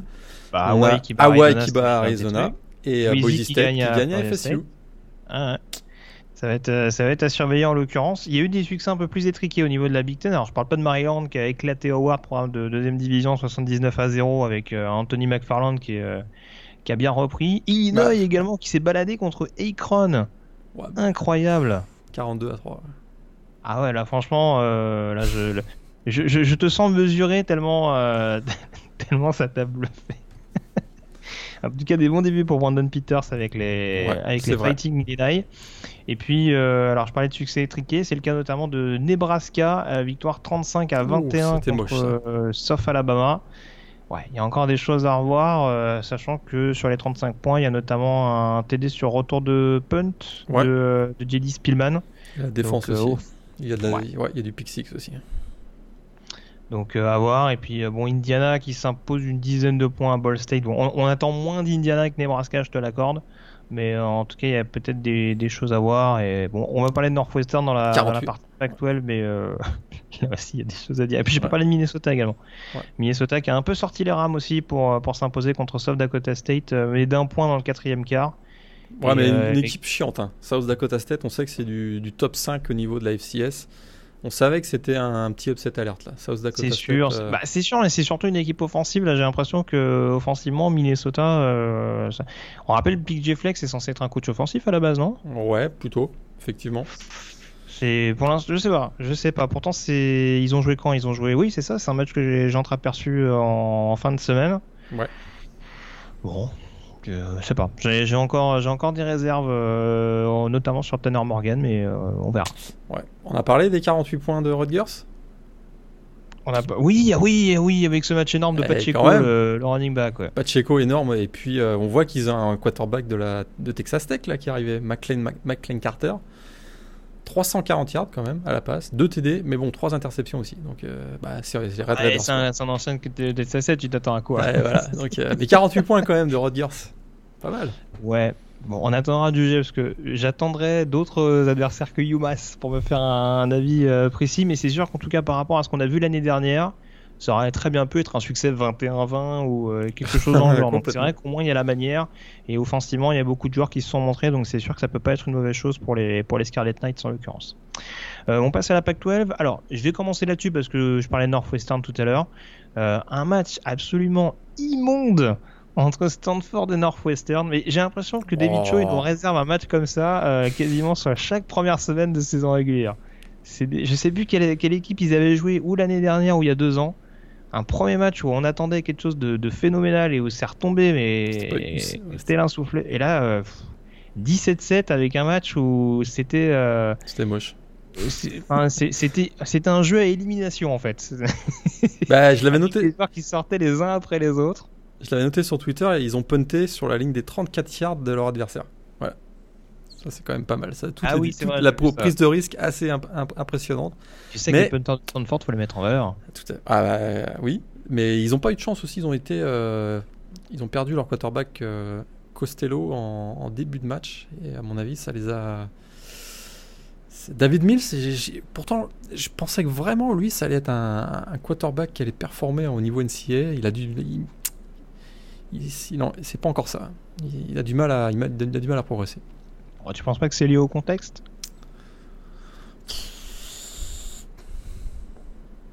Non, Non, je- je sais pas, ouais, c'est- écoute, il, il a, il a eu des bonnes possibilités. Écoute, euh, c'est pas comme si euh, on- le- au niveau du, du play calling, c'était uniquement du jeu au sol. euh. Non, non, non, il a, il a eu l'occasion de, de se, mettre en, se mettre en avant. Ça n'a pas été tout à fait le, le cas. Grosse défense de Northwestern aussi, quand même. D'accord. On parle d'Unchard Johnson tout de suite ou on attend un peu? On, on passe à la chronique, à la partie suivante? Et sorti sur blessure aussi, Hunter Johnson, non? Ouais. Euh, absolument. Tu sais que. Ouais, euh, je Mais il avait fait un moins bon match que KJ Costello avant ça. Ouais, exactement. D'ailleurs, je, je, je l'ai dans une de mes équipes fantasy. Je crois que dans la, dans la- Parce que moi, je suis dans les trois fantasy euh, TVP. Mhm. Et euh, je l'avais mis en starter. J'ai fini avec 0 points grâce à Hunter Johnson. Ah oui. Ouais. À 55 cartes, deux interceptions quand même. Donc, euh, Ça merci. explique un petit peu le niveau. Oui, puis alors après, encore une fois, hein, on, on relativise un petit peu. Ils ont, ils ont perdu Hunter Johnson sur blessure, même si on l'a dit, il, est, il faisait pas un super match. Ce qui est peut-être un peu plus embêtant, c'est qu'ils ont perdu Isaiah Bowser également sur Ouais, blessure. ouais, ça, ça pourrait, euh, ouais, ça, ça pourrait être leur cauchemar euh, des prochaines semaines, effectivement. Voilà, donc ça c'est déjà un- quand on sait euh, là aussi l'omniprésence comme beaucoup de programmes de la Big Ten de- du jeu au sol du côté des Wildcats, ça peut être à surveiller. Euh, mais en tout cas, ouais, un match absolument. je, je vous invite à voir le le touchdown défensif de Stanford à la dernière minute sur le football de TJ Green. Ça résume à peu près le match. C'est-à-dire que même le touchdown défensif est, est cafouillé. Moche. Voilà, c'est ça. C'est un, un concept assez particulier. Euh, Il y avait quand même des, quelques rencontres à suivre en tout cas. Alors, on parlait de la blessure de Costello et de Johnson. Euh, alors, par rapport à Costello, euh, il y a d'autres équipes de Pac-12 qui ont eu des problèmes de blessure au niveau du poste de quarterback. Et malheureusement pour USC, la saison s'engage pas très très bien. Euh, blessure de JT Daniels. Alors, j'ai pas vu la confirmation officielle, mais on s'achemine quand même doucement vers une fin de saison. C'est Saison- c'est confirmé officiel, officiel, saison Bah, Ça terminée. m'a échappé alors. Ouais, c'est euh, euh, ouais, mé- ménisque et ligament. Donc, une- ça. c'est 6 à 9 mois de convalescence. Donc euh, blessure assez rapide, du coup on s'est surtout appuyé sur le jeu au sol du côté du USC avec notamment un gros match de, de Vavaem à l'EPI. Euh, victoire 31 à 23 euh, contre Fresno State avec euh, notamment un jeu décisif du safety Polamao euh, en fin de match. Est-ce ouais. que tu es optimiste quand même pour USC de par ce que tu as vu Fresno c'est pas non plus n'importe quel programme du groupe C'est of ce que- five, euh, exactement ce que j'allais dire. Hmm. voilà, c'est sûr que c'était un match face à une équipe du groupe 5. Tu te dis, bon, 31-23, mais Fresno, c'est un gros candidat dans la Mountain West. Euh, et puis c'est une équipe qui du USC qui s'est pas découragée après la sortie de JT Daniels. Ils se sont retrouvés quand même avec un, un- un quarterback true freshman euh, qui faisait son, donc ses débuts. Euh, et puis défensivement, j'ai trouvé que c'était euh, intéressant. Paul Amalo, effectivement, qui est le, si je ne me trompe pas, c'est le frère ou le cousin de, de Paul Amalou, je crois. Que je me trompe pas, si je me trompe pas. Dire de bêtises. Donc, euh, effectivement, qui fait une superbe interception, un jeu décisif. euh. Bon, c'est sûr que pour le, pour le premier match de USC, on- une année où, il où Clayton joue clairement sa place, on aurait pu espérer peut-être un peu mieux, mais vu le contexte, vu l'adversaire, c'est pas si mal. On verra contre Stanford la semaine prochaine. Là, ils vont avoir une autre, une autre défense en face. On est d'accord. On est d'accord. Bon, ils auront peut-être pas une aussi bonne attaque. Ce qu'on a vu en tout cas, euh, ça Ouais. paraît pas C'est folichon. hein. ouais, c'est vrai. Mais bon, à voir. Euh, Il y a... Alors au niveau des équipes Pac-12, il y a beaucoup d'équipes qui se sont appuyées sur leurs coureurs, notamment pour faire la différence. C'est le cas de Utah lors de la Holy War sur le terrain de BYU avec un gros match de Zach Moss notamment. Euh, California qui s'impose contre UC Davis euh, 27 à 13 avec un gros match de Christopher Brown, euh, le successeur de Patrick Laird. Et puis les équipes de Washington qui se sont appuyées notamment sur euh, la bonne première sortie de leur quarterback, Jacob Eason notamment qui, qui colle 4 TD pour la victoire des Huskies contre Eastern Washington, et puis Washington State également qui s'impose contre New Mexico State avec un festival d'Anthony Gordon, 5 touchdowns au programme. Enfin, à, son, à son compteur, je veux dire. Ouais, lui qui avait pris un peu la surprise générale, le, poste de quarterback titulaire à Gage Gebrud, hein, qui, qui, est arrivé donc de Eastern Washington. Ça va être une petite surprise de voir le senior en Anthony Gordon, effectivement 5 TD il réussit ses 15 premières passes. Donc là, encore merci Mike Leach pour le, pour le, pour le play calling et pour, les, pour le système de jeu. Euh, face à New, Mexico State euh, qui ira se faire détruire par Alabama la semaine prochaine. Et puis euh, Jacob effectivement, qui euh, écoute, réussit son, son premier match à Washington. C'était un des points d'interrogation. Et écoute, tous les voyants sont au vert hein, du côté des Huskies. Grosse défense. Ça joue bien offensivement avec un Aaron Fuller qui nous sort des réceptions de folie. Donc, euh, ouais, Washington, écoute, euh, les deux équipes Washington réussissent leur entrée dans la saison 2019. Ouais. Pour contextualiser, New Mexico State, c'est l'équipe qui est devenue indépendante parce que la Sunbelt n'en voulait plus, c'est ça? Après, c'est presque ça, oui, tout à fait. Ouais, bon, euh, je, l'ai fait un petit peu à ma sauce, mais bon, c'est un peu, c'est un peu l'idée, quoi.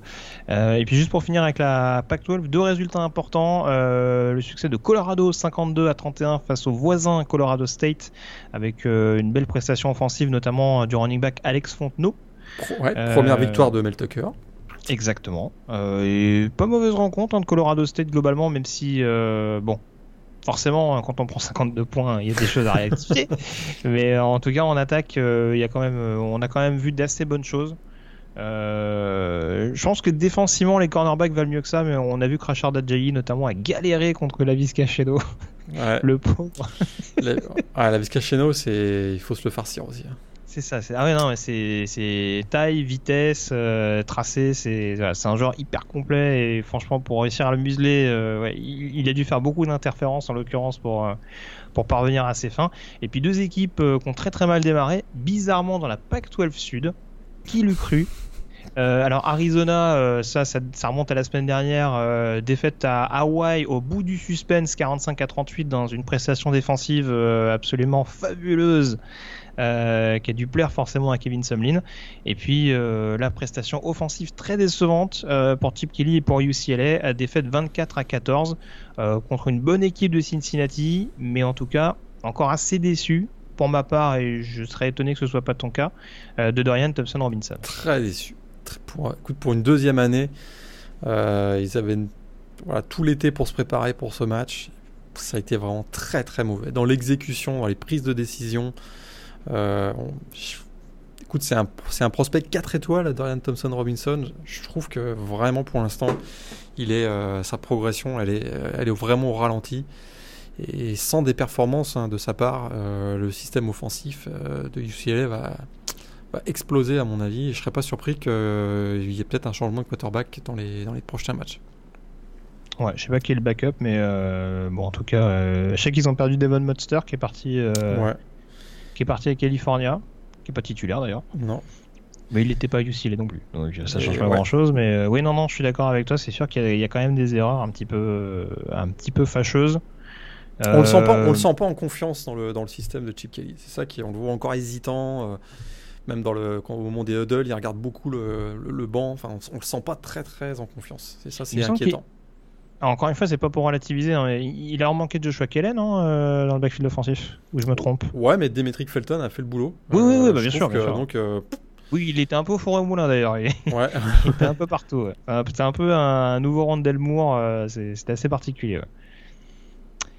Euh, alors attends, du coup je regarde. Alors on a fait le tour à peu près sur la PAC 12, si j'ai rien oublié en tout cas au niveau des résultats importants. Euh, alors on fait très long, hein, je le précise. Euh, on fait très long sur les résultats, mais voilà, c'est bien aussi de déjà avoir un premier avis sur les prestations des uns et des autres. On va s'attarder sur les autres résultats rapidement, notamment sur le groupe of 5 avec l'AAC où il y a pas mal de choses à dire. T'en parlais UCF, équipe un petit peu énervée, victoire 62-0. Alors c'est contre Florida A&M, mais en tout cas des bons débuts pour pour Brandon Wimbush. Ouais. Euh, on a parlé de Cincinnati et de Memphis également euh, qui se sont imposés. Il y a une équipe qui m'a pas mal euh, plu, mine de rien, dans cette première semaine, c'est Tulane, auteur d'un succès convaincant contre Florida International 42 à 14, avec un joueur absolument étonnant. je vous invite à voir jouer Justin Macmillan, qui, a, qui, a un nonchalant, qui a un nonchalant absolument efficace. J'ai jamais vu ça de ma vie. Ouais, qui s'était fait virer de LSU, hein, tu te souviens? Oui, oui, oui, oui, qui a perdu sa place contre mm. Joe Burrow. Mais en tout cas, euh, at vraiment. Déjà, il a un bon backfield offensif avec Corey Duffin et, et, Darius, et Darius Bradwell, pardon. Mais alors franchement, c'est vraiment un joueur que ce soit à la passe ou à la course. Euh, déjà, c'est un, un gaucher, donc c'est assez atypique. Mais en plus, même dans sa façon de se mouvoir, c'est encore une fois, c'est très très particulier. T'as l'impression qu'il a se choper sur chaque jeu et c'est assez redoutable. Donc, euh, je persiste et signe. Je, je, je, suivrai un petit peu ce que va faire Tulane cette saison. Euh, après, j'essaie de voir les autres résultats. Alors, on a parlé de la Mountain West. Je pense qu'on a globalement donné tous les résultats. Euh, San Diego State qui s'est fait un peu peur quand même. Ah, ça c'est. écoutez, si vous voulez faire une petite sieste, un très très très bon petit match. Euh, San Diego State contre Weber State. déjà, sur le papier, ça fait rêver. Déjà, déjà sur le papier, tu te mets en bonne condition pour une bonne sieste. Et, puis le match, royal. On, on, dit rien. C'est un des matchs à revoir c'est à commencer à revoir en tout cas, parce qu'après ça va.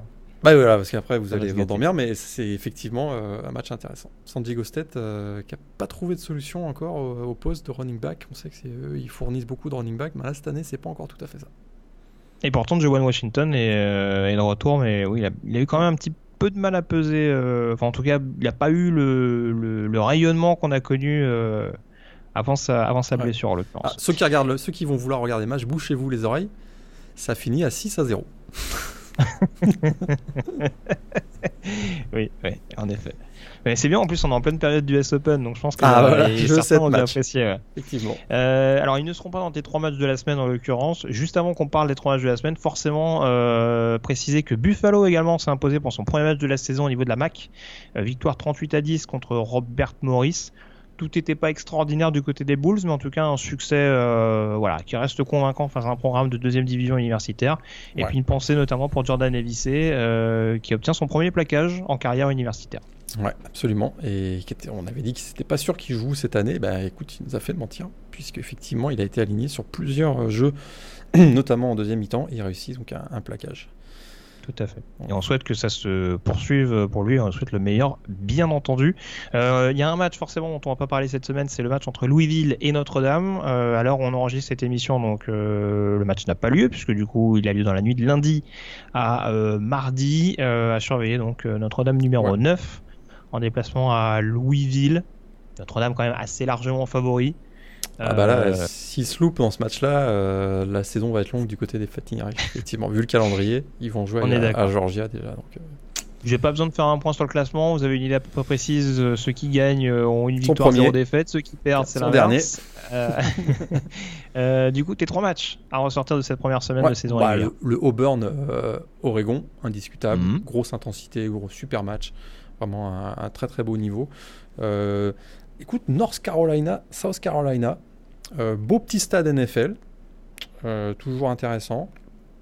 Et puis euh, Iowa State contre Northern Iowa. Ah ouais. Ouais, celui-là, écoute, c'est toujours, c'est toujours drôle les matchs avec Iowa State. Il y a toujours, parce que c'est vrai que le score n'est pas non plus phénoménal, mais il y a tellement de petits jeux de rôle à voir dans ce match que je vous que je vous le conseille quand même. D'accord. J'aime bien le concept des matchs que tu vends sur des jeux de rôle. Bah, c'est-à-dire que il se passe toujours quelque chose. Malgré le score où tu te dis, ouais, il s'est peut-être pas passé grand-chose. Oui, oui, il se passe toujours quelque chose. Euh, que ce soit des fumbles, que ce soit euh, des, erreurs défensives, etc. Euh, donc je, le conseille. Et puis, si vous avez un petit côté sadique, ben, faites-vous un petit Maryland Howard ou un petit Penn State Idaho. Mais là, c'est vraiment méchant là. Je sais pas, j'avoue que il y a des matchs que j'ai du mal à ressortir euh, comme ça. Euh, attends, je regarde, je revérifie. Bah, il y, a, le Nevada Purdue qui peut être intéressant. Oui, mais bah surtout, pour la, surtout pour la fin de match, parce que ça n'a pas été non plus un grand match les, les, trois premiers cartons. Je conseillerais quand même Florida State, Boise State, qui me paraît, euh, qui me paraît assez sympathique. Et puis sinon peut-être un Wyoming, Missouri. Effectivement. Voilà potentiellement euh, à revoir dans les matchs, euh, dans les matchs assez un peu plus accrochés, en tout cas que Maryland Award, si tant est que ce soit ah. compliqué. Et on a dernier dernier petit résultat, on a oublié. Mhm.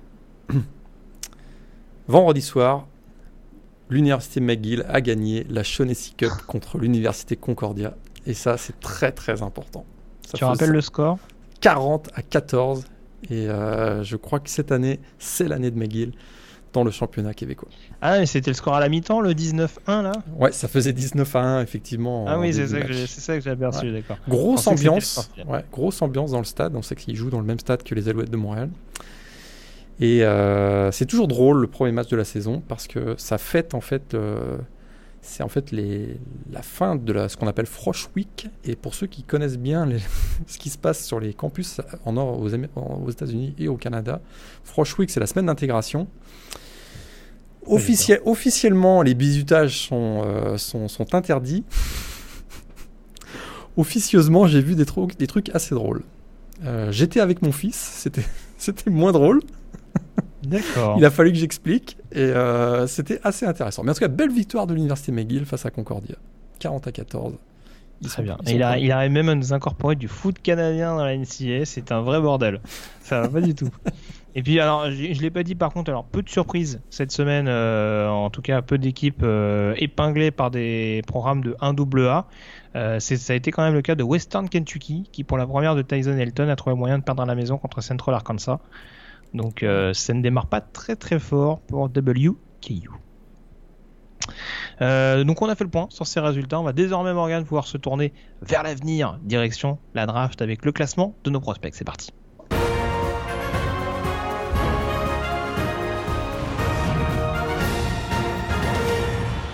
Qui sont les joueurs à suivre au cours de cette saison 2019 Qui sont les joueurs hôtes à l'issue de cette première semaine C'est les questions euh, qu'on va se poser au cours des 5 prochaines minutes. Euh, on l'attend avec grande impatience, on sait que j'aime pas me mousser.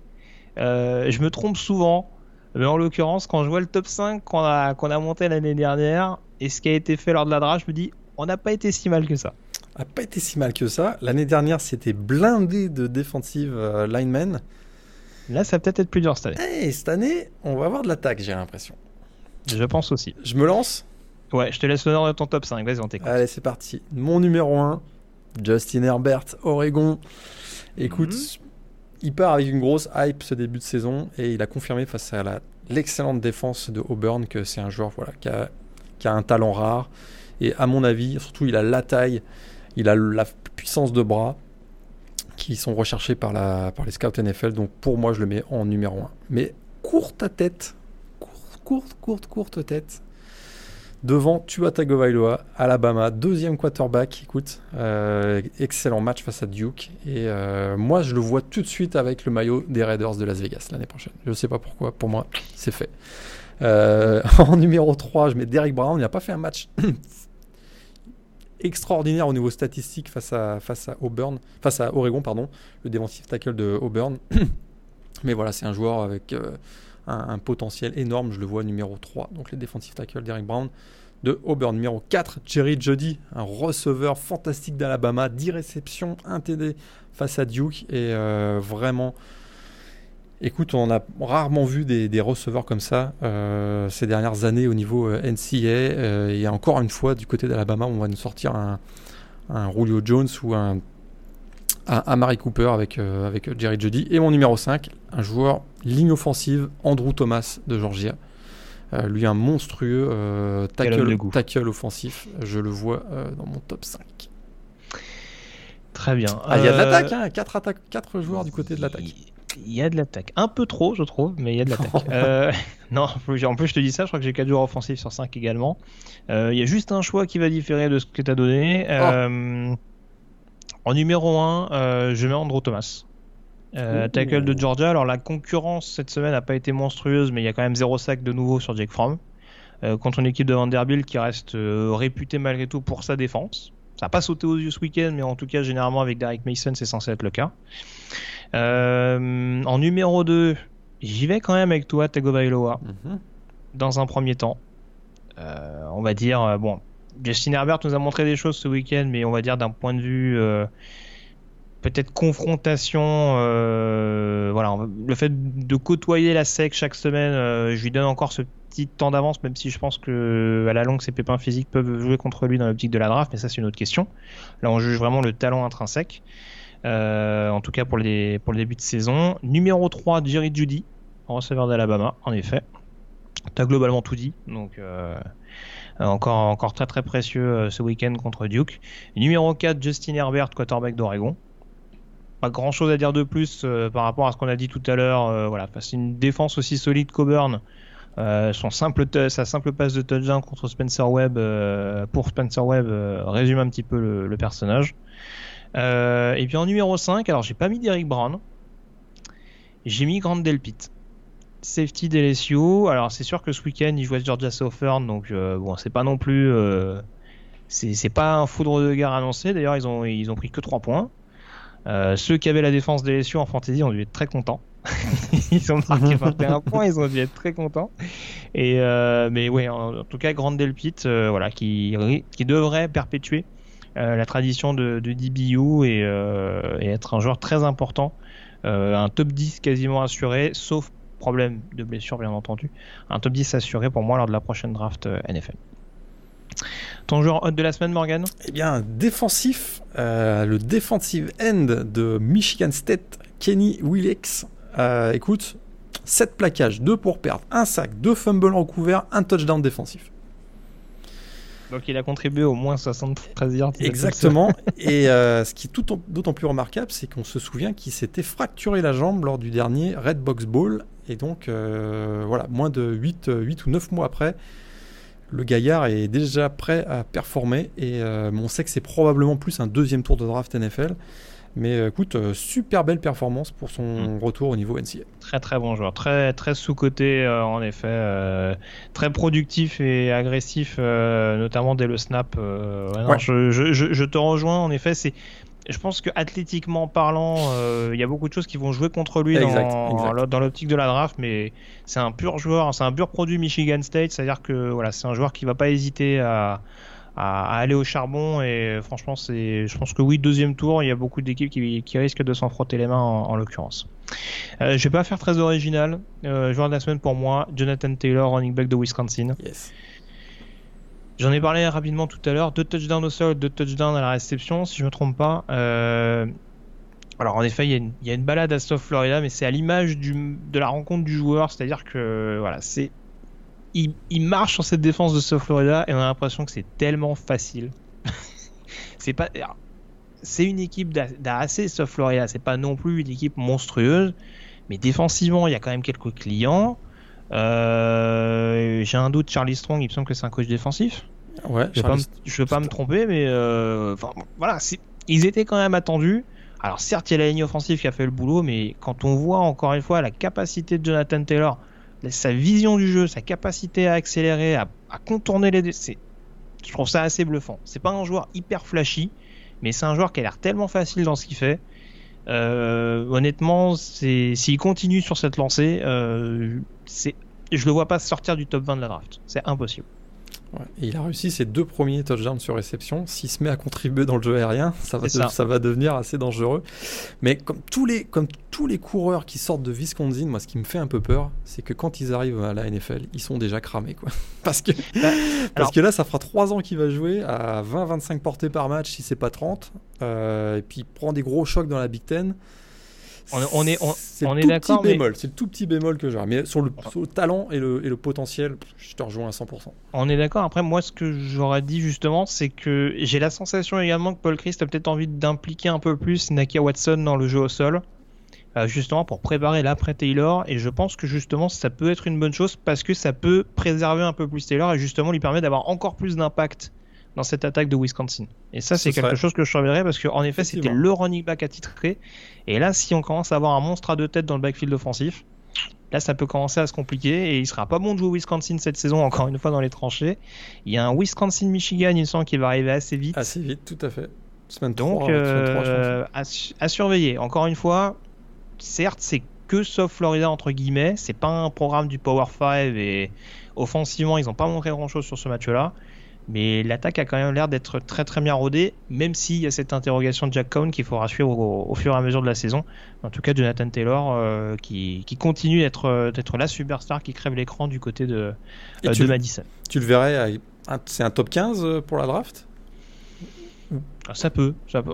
Honnêtement, après, de ce qu'on disait, c'est sûr qu'il y a ce côté, à la réception, il pose encore quelques petites questions, euh, mais il a l'air tellement... Je pense que c'est difficile, alors forcément je vais prendre une comparaison euh, d'un joueur de la même université, c'est difficile de ne pas faire la comparaison avec Melvin Gordon. C'est-à-dire que voilà, il y, a un tel volume de jeu que je pense que c'est un premier tour quasi assuré. Après, il y a quand même quelques impondérables qu'il faut qu'il faut prendre en compte et qui risquent quand même de faire baisser sa cote.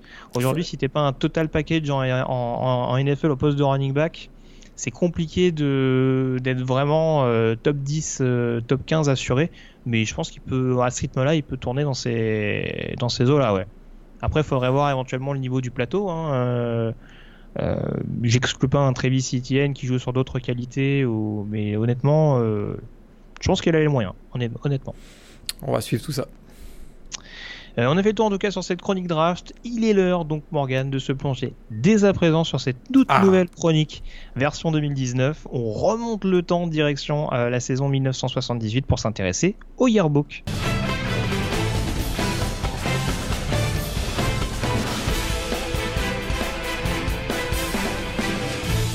Et on inaugure donc cette chronique euh, Yearbook par l'année 1978. Euh, pourquoi cette saison, euh, Morgan Eh bien, tout simplement parce qu'il s'agit de la première année au passage un peu moderne, on dira des choses, avec ce nouveau format 1A, 1AA, une première une première division, une première, une première vraie division, on va dire, euh, qui est décidée à partir de la saison 1978 et euh, avec quand même toujours quelques petites controverses. On aura le temps d'y revenir avec euh, notamment les, nominations des, champions nationaux. Ça, ça, ça, a toujours existé et ça continuera, je pense, pendant un petit moment.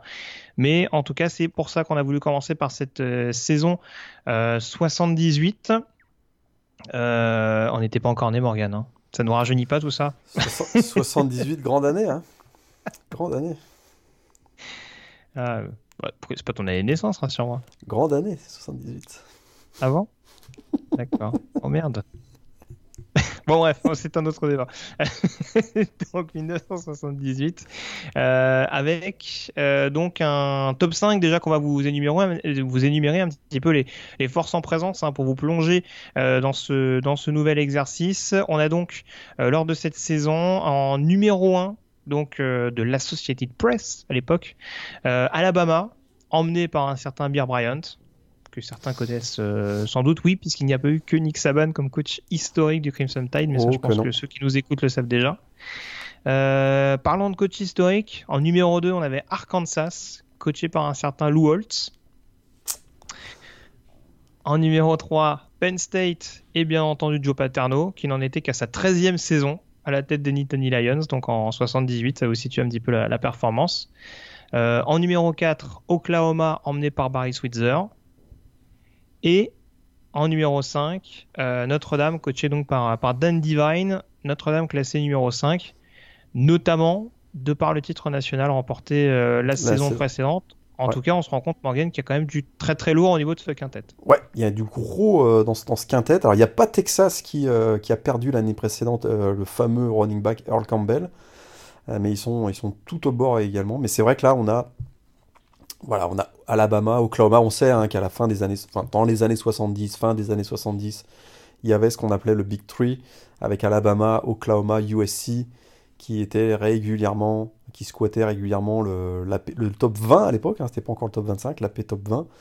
Et donc bah là, sans surprise, en pré-saison de cette première saison euh, de la nouvelle 1A, eh bien, on retrouve Alabama numéro 1. D'ailleurs, petite anecdote, hein, petite anecdote aussi sur cette première saison. Hein. c'est vrai que toutes les, toutes les équipes de la Division 1 ont automatiquement été mises dans la 1A, plus les 7 programmes de la SWAC qui étaient, euh, qui étaient donc au niveau inférieur. La PAC, la PAC 10 euh, est née avec l'ajout donc de Arizona et Arizona State, c'était la PAC 8 jusqu'à 1978. Mhm. Euh, c'est aussi l'année d'ailleurs où les Web Roots de Oregon sont devenus les Ducks, ça c'est le petit fun fact de 78.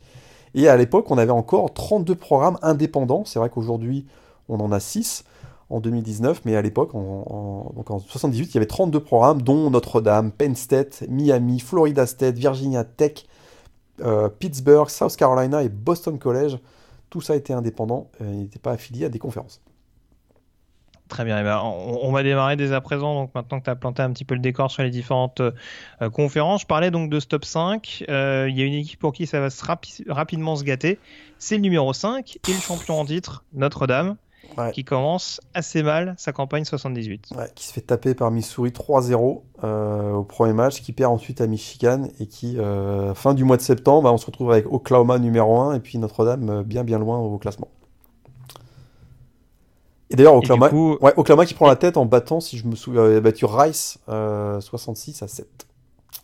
Et Alabama qui avait, qui avait été battu par USC, on va en reparler peut-être au mois de septembre. USC euh, qui avait gagné 24-14 contre Birmingham, contre Alabama à Birmingham. Et ça, ça, avait, sorti Alabama du top 5. Et ils vont finir par y revenir. Et alors, juste pour revenir sur, euh, sur Notre-Dame, qu'est-ce qui va relancer un petit peu leur campagne? Qu'est-ce qui va un petit peu les, les sauver, mine de rien, parce qu'ils vont quand même finir la saison en 7 rang, il me semble. Ouais, ils ont au 7 rang. Euh, puis euh, il y a un petit quarterback qui a commencé à faire, euh, à prendre ses marques dans, dans l'équipe de Notre-Dame en 78. Un certain Joe Montana. Écoute. Jamais entendu parler. Jamais entendu parler. Joe Montana, il a commencé, ça y est, le mal démarré contre Missouri, mais ça a été beaucoup mieux par la suite. Et il a porté l'équipe hein, jusqu'au mois de décembre et euh, l'équipe finit avec 9 euh, victoires, 3 défaites jusqu'au fameux Cotton Bowl 79 dont je parle maintenant peut-être On y va? Oui, bah tu peux, tu peux, tu peux. Probablement l'événement, le, moment euh, historique de la carrière de Joe Montana au niveau college football, le fameux Cotton Bowl 79, température glaciale, c'est contre Houston à l'époque, température glaciale. Houston prend une large avance, vraiment, hein, en première mi-temps, 34 euh, à 12. Tu l'as précisé, hein, mais c'est contre Houston à Dallas. Donc, contre euh, Houston à Dallas, donc au, en terrain conquis, au Cotton Bowl, exactement. il fait vraiment super froid. Et là, la légende euh, Joe Montana va s'écrire en deuxième mi-temps. Notre pépère, il prend une petite soupe au poulet. Et on va d'ailleurs appeler ça le chicken soup comeback. Il prend une petite soupe au poulet. Et alors là, explosif, comeback, notre-Dame gagne 35-34. Euh, et, ça a été vraiment le moment historique hein, de la carrière de Joe Montana. À partir de là, euh, il, a eu, euh, il est rentré dans la légende de Notre-Dame. Très bien. Et puis l'autre, storyline importante de cette saison, euh, tu commençais à, en parler un petit peu tout à l'heure en, évoquant notamment la sortie d'Alabama, euh, la sortie provisoire en tout cas d'Alabama du top 5 en début de saison. C'est ce fameux match euh, assez rapide, hein, parce à l'époque on n'était pas trop dans le délire cupcakes, tout ça machin. Il y avait quand même des confrontations lourdes, des duels entre équipes classées qui arrivaient assez rapidement, et on s'est vite retrouvé avec un Alabama USC donc du côté de Birmingham. Ouais, numéro, donc... ouais, numéro 1 Alabama contre numéro 7 USC. Euh, et, la petite surprise, euh, nos, amis, des nos amis des Californiens qui vont aller gagner en Alabama. Euh, donc c'était sur terrain neutre, mais à Birmingham, mais c'était quand même tout proche de tout ce ça Et ils vont aller gagner. Oui, c'était un peu plus proche de d'Alabama que du USC quand même. Ouais, tout à fait. Et, donc là, ils vont aller gagner à la surprise générale contre eux, Alabama. Et, derrière, ça, ça, a créé la controverse un peu plus tard dans la saison. Il faut savoir qu'à l'époque, il y avait le fameux running back Charles White qui avait, euh, qui avait marché littéralement sur la défense d'Alabama. Et donc, euh, victoire de, USC 24-14. Ouais, on aura l'occasion d'y revenir, mais il me semble qu'il y avait aussi un, petit, un certain Marcus Allen en backup. Il jouait, alors, il jouait fullback à l'époque. Ah, carrément. Ouais, en 78, il jouait fullback et derrière, il va. Ouais, quand on va le replacer running back, les années suivantes, il va. Ouais, il va Ils vont se rendre compte qu'il est pas mauvais. Il est pas mauvais. Il est pas mauvais, le petit. Très bien. Euh, et donc, on va, on, va y, on va y venir tout de suite. Hein. Ce résultat, il est important. Pourquoi? Parce qu'on on se retrouve donc dans une situation un petit peu traditionnelle au college football. Donc, en fin de saison régulière, une fois qu'on commence à faire les comptes, on se rend compte qu'il y a une équipe euh, qui est invaincue, en l'occurrence Penn State, euh, qui peut prétendre au titre national. Et derrière, c'est un peu euh, le coup à coude avec 4-5 programmes euh, qui se tirent la bourre, justement. USC est à égalité, en tout cas une défaite, tout comme Alabama. Il se targue d'avoir battu le Crimson Tide, sauf qu'il y a cette défaite sur le terrain d'Arizona State qui fait un petit peu tâche.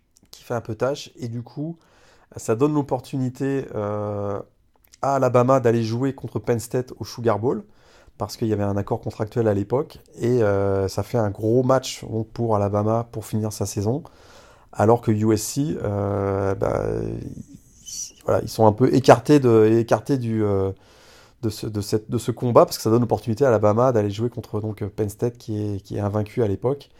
Et Alabama va gagner la finale nationale, donc on, le, enfin, le Sugar Bowl. Et effectivement, USC, qui a la même, la même fiche que Alabama à la fin de la saison, c'est-à-dire 11 victoires, une défaite, un cri au, scandale par, après leur victoire donc de, face à Alabama à Birmingham.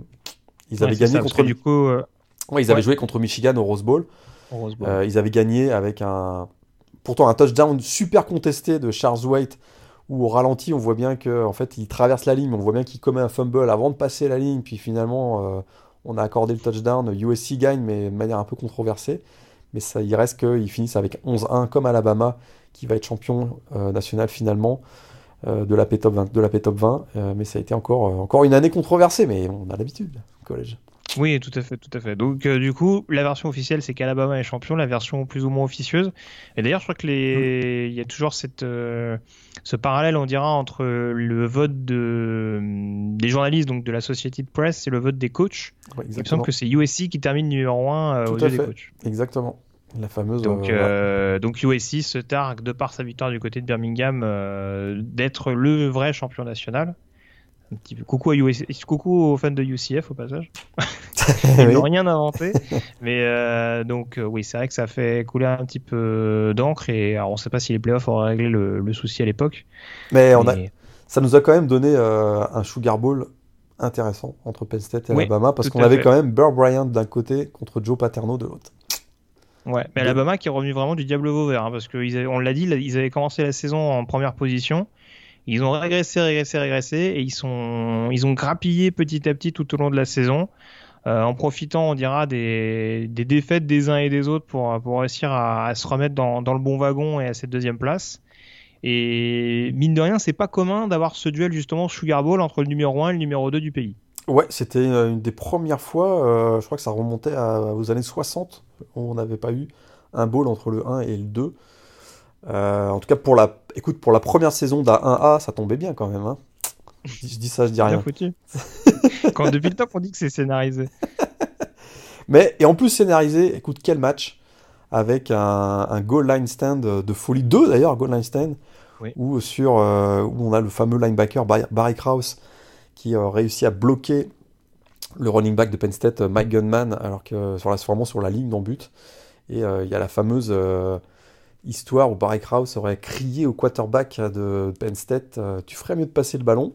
Euh, finalement, Penn State tente une course et euh, un run stop de folie. Alabama l'emporte 14 à 7. Cinquième titre national pour Burrow Bryant. Ouais, alors t'en parlais, c'est vraiment ubuesque. Hein. Il, y a, donc 14 à 7 pour Alabama. Et ce qui est dingue, en effet, c'est que Alabama a l'occasion de tuer le match quelques minutes avant. Et il y, a un, fumble, alors je sais plus qui était running back du Crimson Tide à l'époque, mais il y a un fumble un peu grossier sur une espèce de, euh, comment on appelle ça? C'est un, pitch, je ne sais plus comment on appelle ça. Une remise sur le côté euh, en arrière de la part du quarterback et, euh, fumble concédé qui permet à Penn State de repartir dans l'autre sens en, se jetant sur le ballon. Et, en effet, alors tu parlais de, tu parles à raison, il y a, ce, fameux dernier plaquage. Après, là aussi, il y a peut-être un peu de controverse parce qu'on n'avait pas des, caméras à l'époque, mais pour ceux qui ont vu la, une, une des deux tentatives euh, la running back de Penn State, c'est. Hmm. La première, je pense. La première, c'est. Ouais, il y en a une plein centre. Euh, il tend un peu le bras. Je pense que si on avait une, une caméra euh, sur le côté, bon, j'aurais bien aimé voir, mais en l'occurrence, oui, il y a eu un, y a eu vraiment des gros stops en cascade. il y a aussi un énorme plaquage de Don McNeil à un moment donné, le defensive back sur une sur une passe latérale, où vraiment le tight end a juste à tendre les bras pour aller pour aller marquer. Et, et lui met un bon bon coup d'épaule. Donc euh, pour ceux qui sont fans des, des, des, grosses prestations défensives, là sur ce match ils ont, ils ont clairement été servis. Euh... Bon après c'était un petit peu les recettes de l'époque. Hein. Gros jeu au sol, grosse défense. Ah ouais, euh, on a BYU était pas encore passé par là, donc ça jouait encore beaucoup beaucoup au sol. Non, pourtant on, est, pourtant on était dans les premières années de, de la de la Edwards du côté de, de Brigham Young, mais, ouais, mais il a fallu il a fallu d'arriver. Il y avait quand même une culture bien ancrée. tout à fait. Donc euh, c'est un peu le match qu'on conseille à nos auditeurs. Euh, en plus, on va essayer de prendre des matchs parce que c'est quand même une époque assez ancienne. des matchs qu'on peut relativement facilement retrouver euh, sur internet. a priori, le Alabama Penn State, il y a moyen de, y a moyen, il y a moyen de remettre la main dessus. Tout à fait. je l'ai vu en tout cas. Qualité de l'image n'est pas exceptionnelle, mais on. Ah ça, c'est sûr que c'est le moyen de l'époque. Ça nous replonge dans l'atmosphère de l'époque quand même. Mais il y, a, y, a eu un autre match pas mal aussi à la fin de 78. Le Gator Ball. Tu nous en parles peut-être. Tout à fait. Tu nous en parles peut-être. Vas-y. Ah bah, il, est important à plus d'un égard, mais je vais... notamment pour la raison que tu vas nous évoquer. Bah, D'abord, la... il, y a il y a la légende Woody Hayes, le coach légendaire de Ohio State. On a aussi un petit freshman qui s'appelle Art Schichter du côté de... de, Ohio State au niveau quarterback. Et d'ailleurs, ce petit se fait intercepter. Hein, ce petit freshman se fait intercepter par Charlie Bowman, qui un beau gaillard qui remonte le ballon euh, le long de la sideline de Ohio State jusqu'à se retrouver face à Woody Hayes. Puis Woody Hayes, il n'était pas content de l'interception. Hein. Il colle une petite droite euh, à notre ami Charlie Bowman. Et c'est devenu euh, ben, ce qu'on appelle le infamous punch. et ce qui est triste, c'est que c'est quand même le dernier match en carrière de Woody Hayes.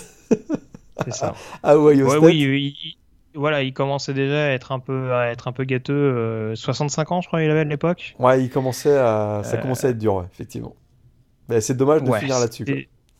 C'est déjà, il me semble que c'était pas la meilleure saison. Euh, c'est un euphémisme de dire ça parce que je suis même pas sûr qu'Ohio State termine notre top 20 quand il joue Clemson lors du Gator Bowl.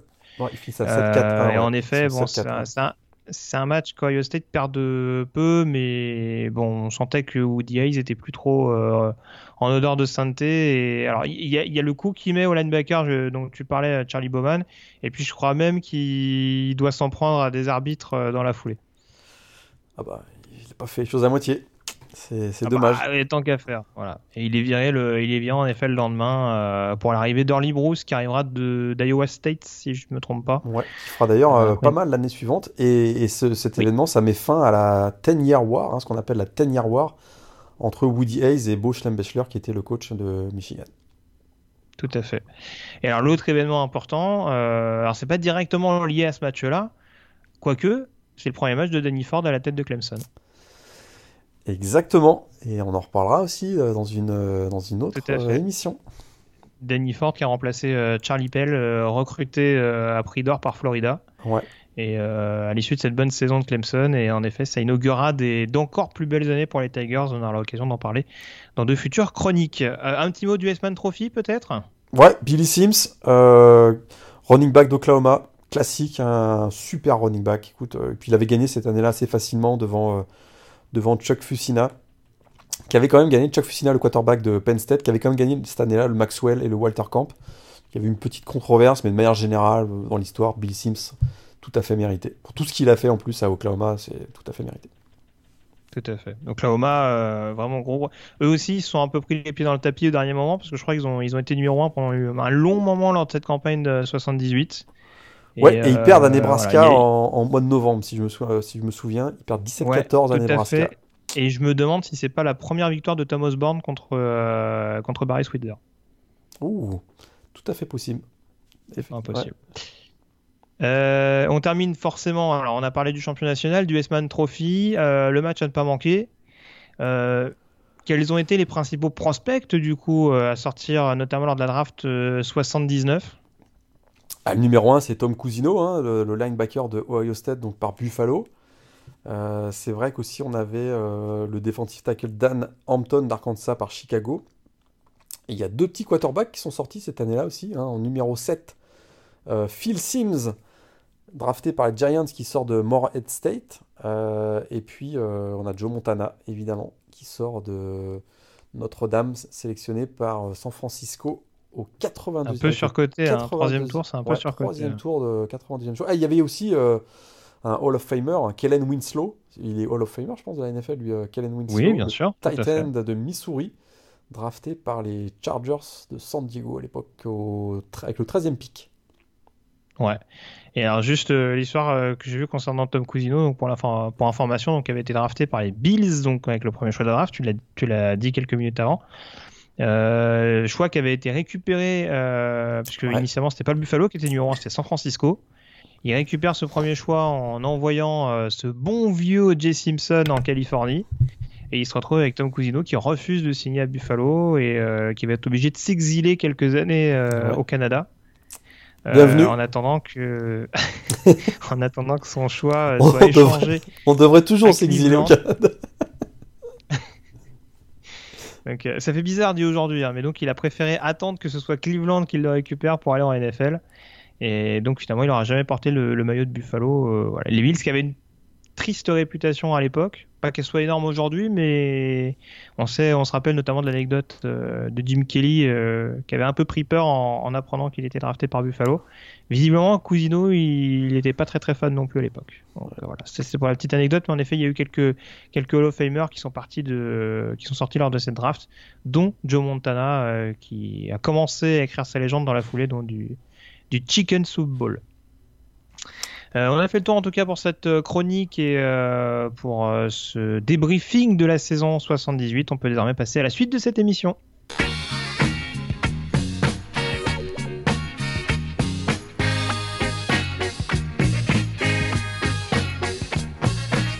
C'était donc la chronique Yabo qu'on va dès à présent passer au pronostic, Morgan, pour cette deuxième semaine de saison régulière. Et il y a du très très lourd en prévision. Euh, on a presque envie de dire que on avait des un amuse-gueule en première semaine, notamment avec ce Auburn Oregon et puis quelques rencontres autour. Là, va y vraiment y avoir des gros gros chocs et on va.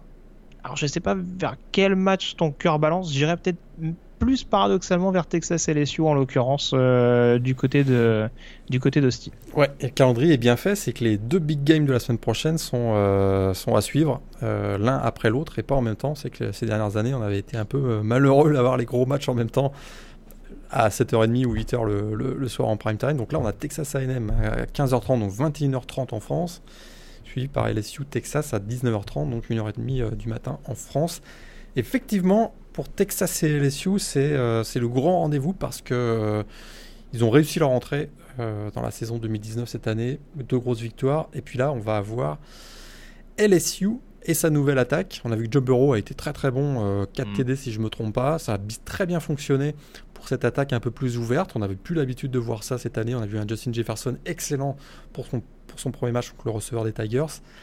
Là, face à la jeune défense des Longhorns, on sait qu'il y a 9 titulaires, si je ne me trompe pas, qui sont, euh, qui sont nouveaux, même si on a des 4 et des 5 étoiles. On en a parlé pendant la preview avec un Caden Stearns notamment, qui est un des, des grands DB de, cette saison.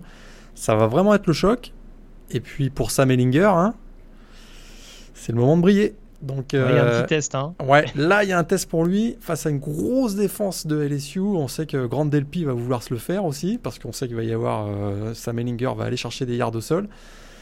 Ça va être intéressant de voir Grand Delpy face à, face à, face à Sam Ellinger. J'attends avec beaucoup d'impatience. Et pour c'est un peu voilà pour ces deux équipes, c'est un grand moment parce que c'est soit vraiment on se projette dans la saison avec des ambitions qui seraient confirmées par un gros, une grosse victoire, soit on retombe un peu euh, dans le marasme de se dire bah va falloir galérer dans sa conférence. Donc vraiment un match euh, un match hors conférence euh, super excitant pour deux équipes qui sont, euh, voilà, on va dire, des, prétendants euh, à une place en playoff et ça passerait par une belle victoire dans ce match. On est d'accord. un petit mot quand même rapidement sur Clemson et AM. Est-ce que les Eagles ont quand même une chance? On rappelle que c'est un, rematch hein, de la saison passée où Texas AM s'est incliné de peu à domicile. Est-ce qu'ils ont quand même les moyens d'aller enquiquiner cette équipe de Clemson selon toi, de ce qu'on a vu déjà en première semaine? C'est une question piège. Hein. Ah, upset alert? Non, pas upset alert. je, pense qu'ils sont, ils, sont favoris par 20 points, je pense. 19,5, je pense. Je crois que c'est. Écoute, il faudrait un Kellen euh, il faudrait un Kellen exceptionnel.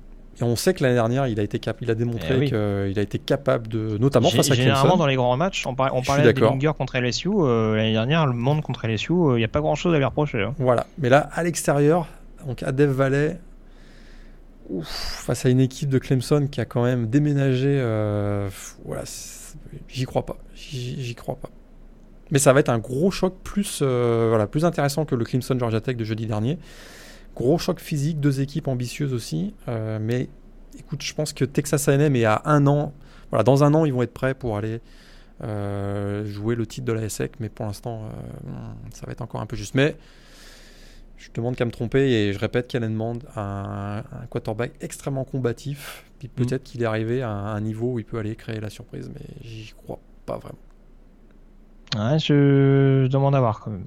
Ne serait-ce que le match-up entre les receveurs de d'AM et les 10 bits Clemson. Il y a toujours pour moi cette petite, euh, cette petite interrogation euh, à surveiller en, en l'occurrence. Euh, et puis les énièmes retrouvailles, bien entendu, entre Dabo Ah, Sweeney et, et Jimbo Fisher. Ils ne se quittent plus. Je me demande s'ils vivent pas ensemble. Euh, à ce rythme-là, ça commence à devenir un peu. Ils sont éloignés, mais euh, à mon avis, euh, ouais, ils do- ils doivent faire un peu de colloque de temps en temps. Ouais. Euh, le programme peut-être de. Alors, Est-ce que tu veux donner tes upset alertes dès maintenant? Bah tiens, vas-y. Bah, je, vais, je, vais, je vais te donner l'honneur. Tu m'as dit que tu avais des upset alertes euh, en prévision dans cette euh, deuxième semaine. Ouais. Lesquels sont-ils? On, on aura quelqu'un sur place d'ailleurs pour ce match euh, Hmm. de, de TBP le samedi prochain qui euh, va nous faire un petit photo-reportage. Michigan Army. Oh Attention. Chaque Army a démarré piano-piano sa, sa saison. bah, Ils ont quand Mais- même battu l'ogre Rice. Ils ont bah, bah, difficilement en plus. Donc, euh, Mais l- écoute, le problème c'est que Jim Harbaugh va peut-être s'énerver. Parce que Army, on sait, là, ils vont nous sortir des drives de 8, 9, 10 minutes. donc ils vont garder le score très bas.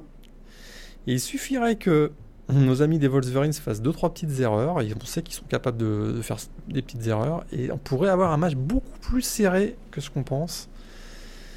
Et peut-être que la frustration, l'agacement euh, de, de galérer contre une équipe comme Army ferait que euh, finalement les, les Black Knights avaient créé peut-être une petite surprise du côté de Big House. Je dis upset alert, hein, j'annonce pas forcément de surprise, mais Mhm. attention, Mhm. attention. Et dans le même ordre d'idée,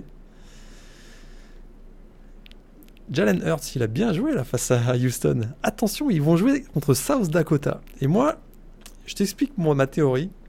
C'est une équipe super chiante, South Dakota, particulièrement défensivement. Et puis là, il pourrait y avoir un petit relâchement là, pour Jalen Hurts. Il vient de réussir son premier match face à Houston. Là, il y a une équipe FCS qui débarque à, donc à Winfield. Attention, attention. En, semaine 2, l'année dernière, ils avaient galéré contre Army aussi, je me, si je me souviens bien. Euh, c'est vraiment le même genre de match. Petit upset alert. Mhm. Petit upset alert. J'y crois pas, mais, mais je dis petit upset alert.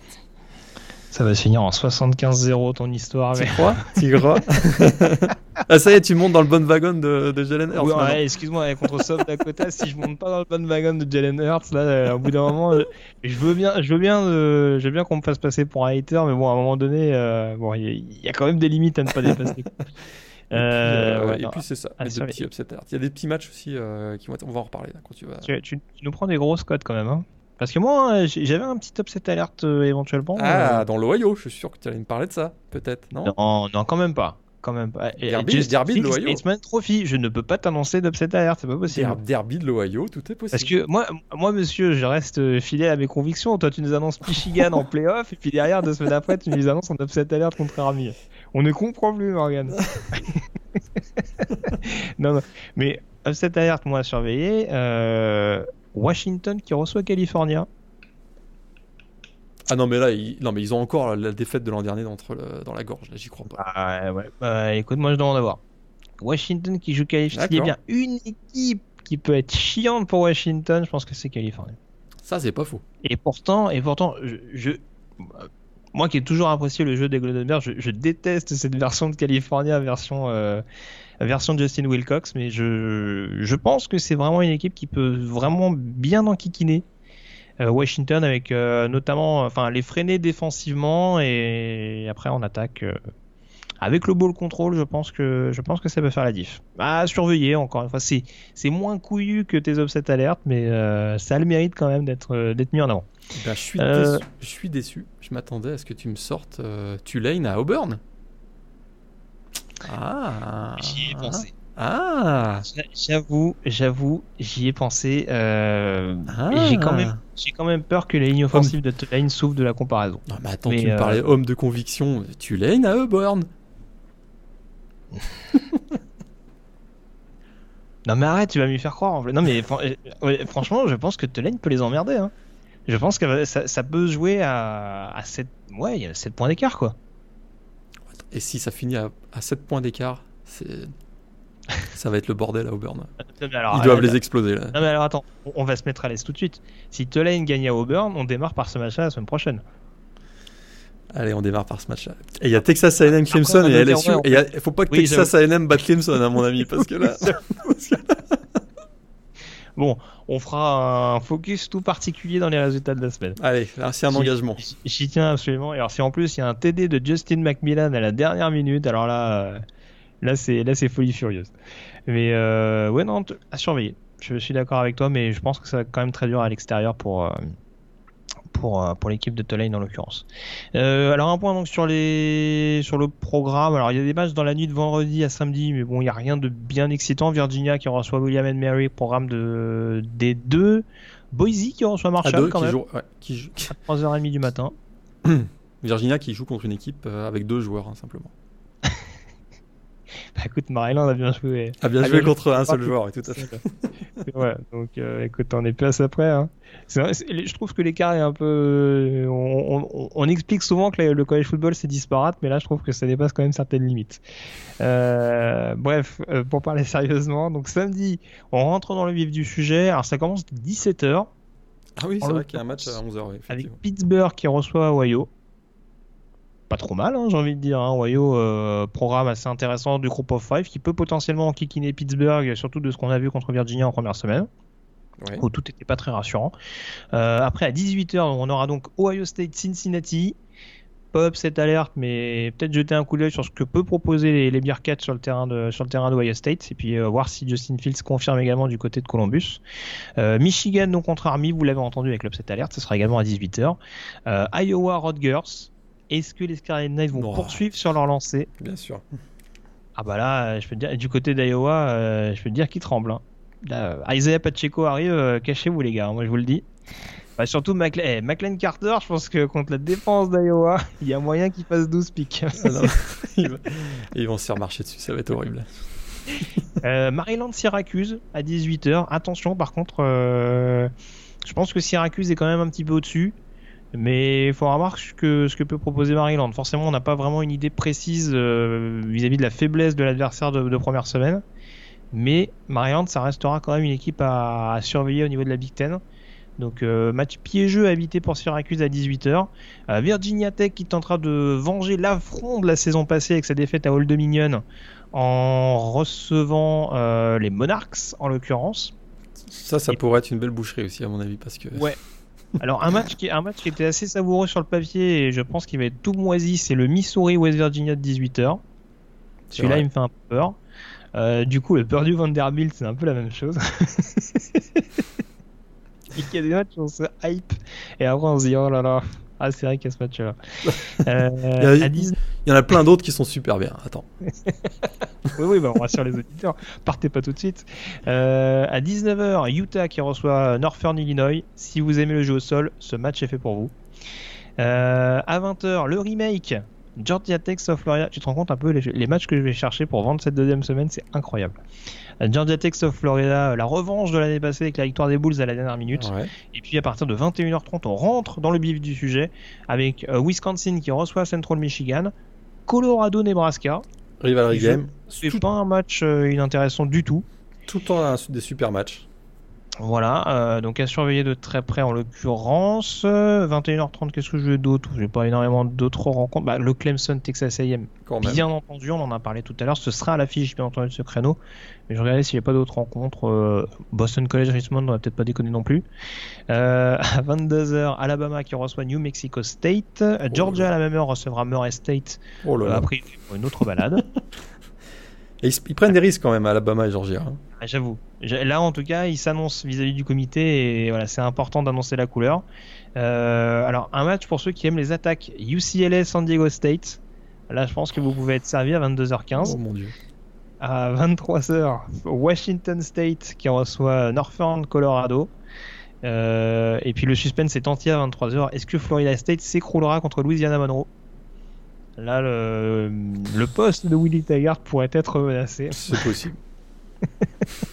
non, mais je rigole, mais honnêtement, s'il y a des fêtes, je pense qu'ils sautent dans la foulée. Ah, s'ils si, perdent la domicile contre euh, Louisiana Monroe, ils, sautent.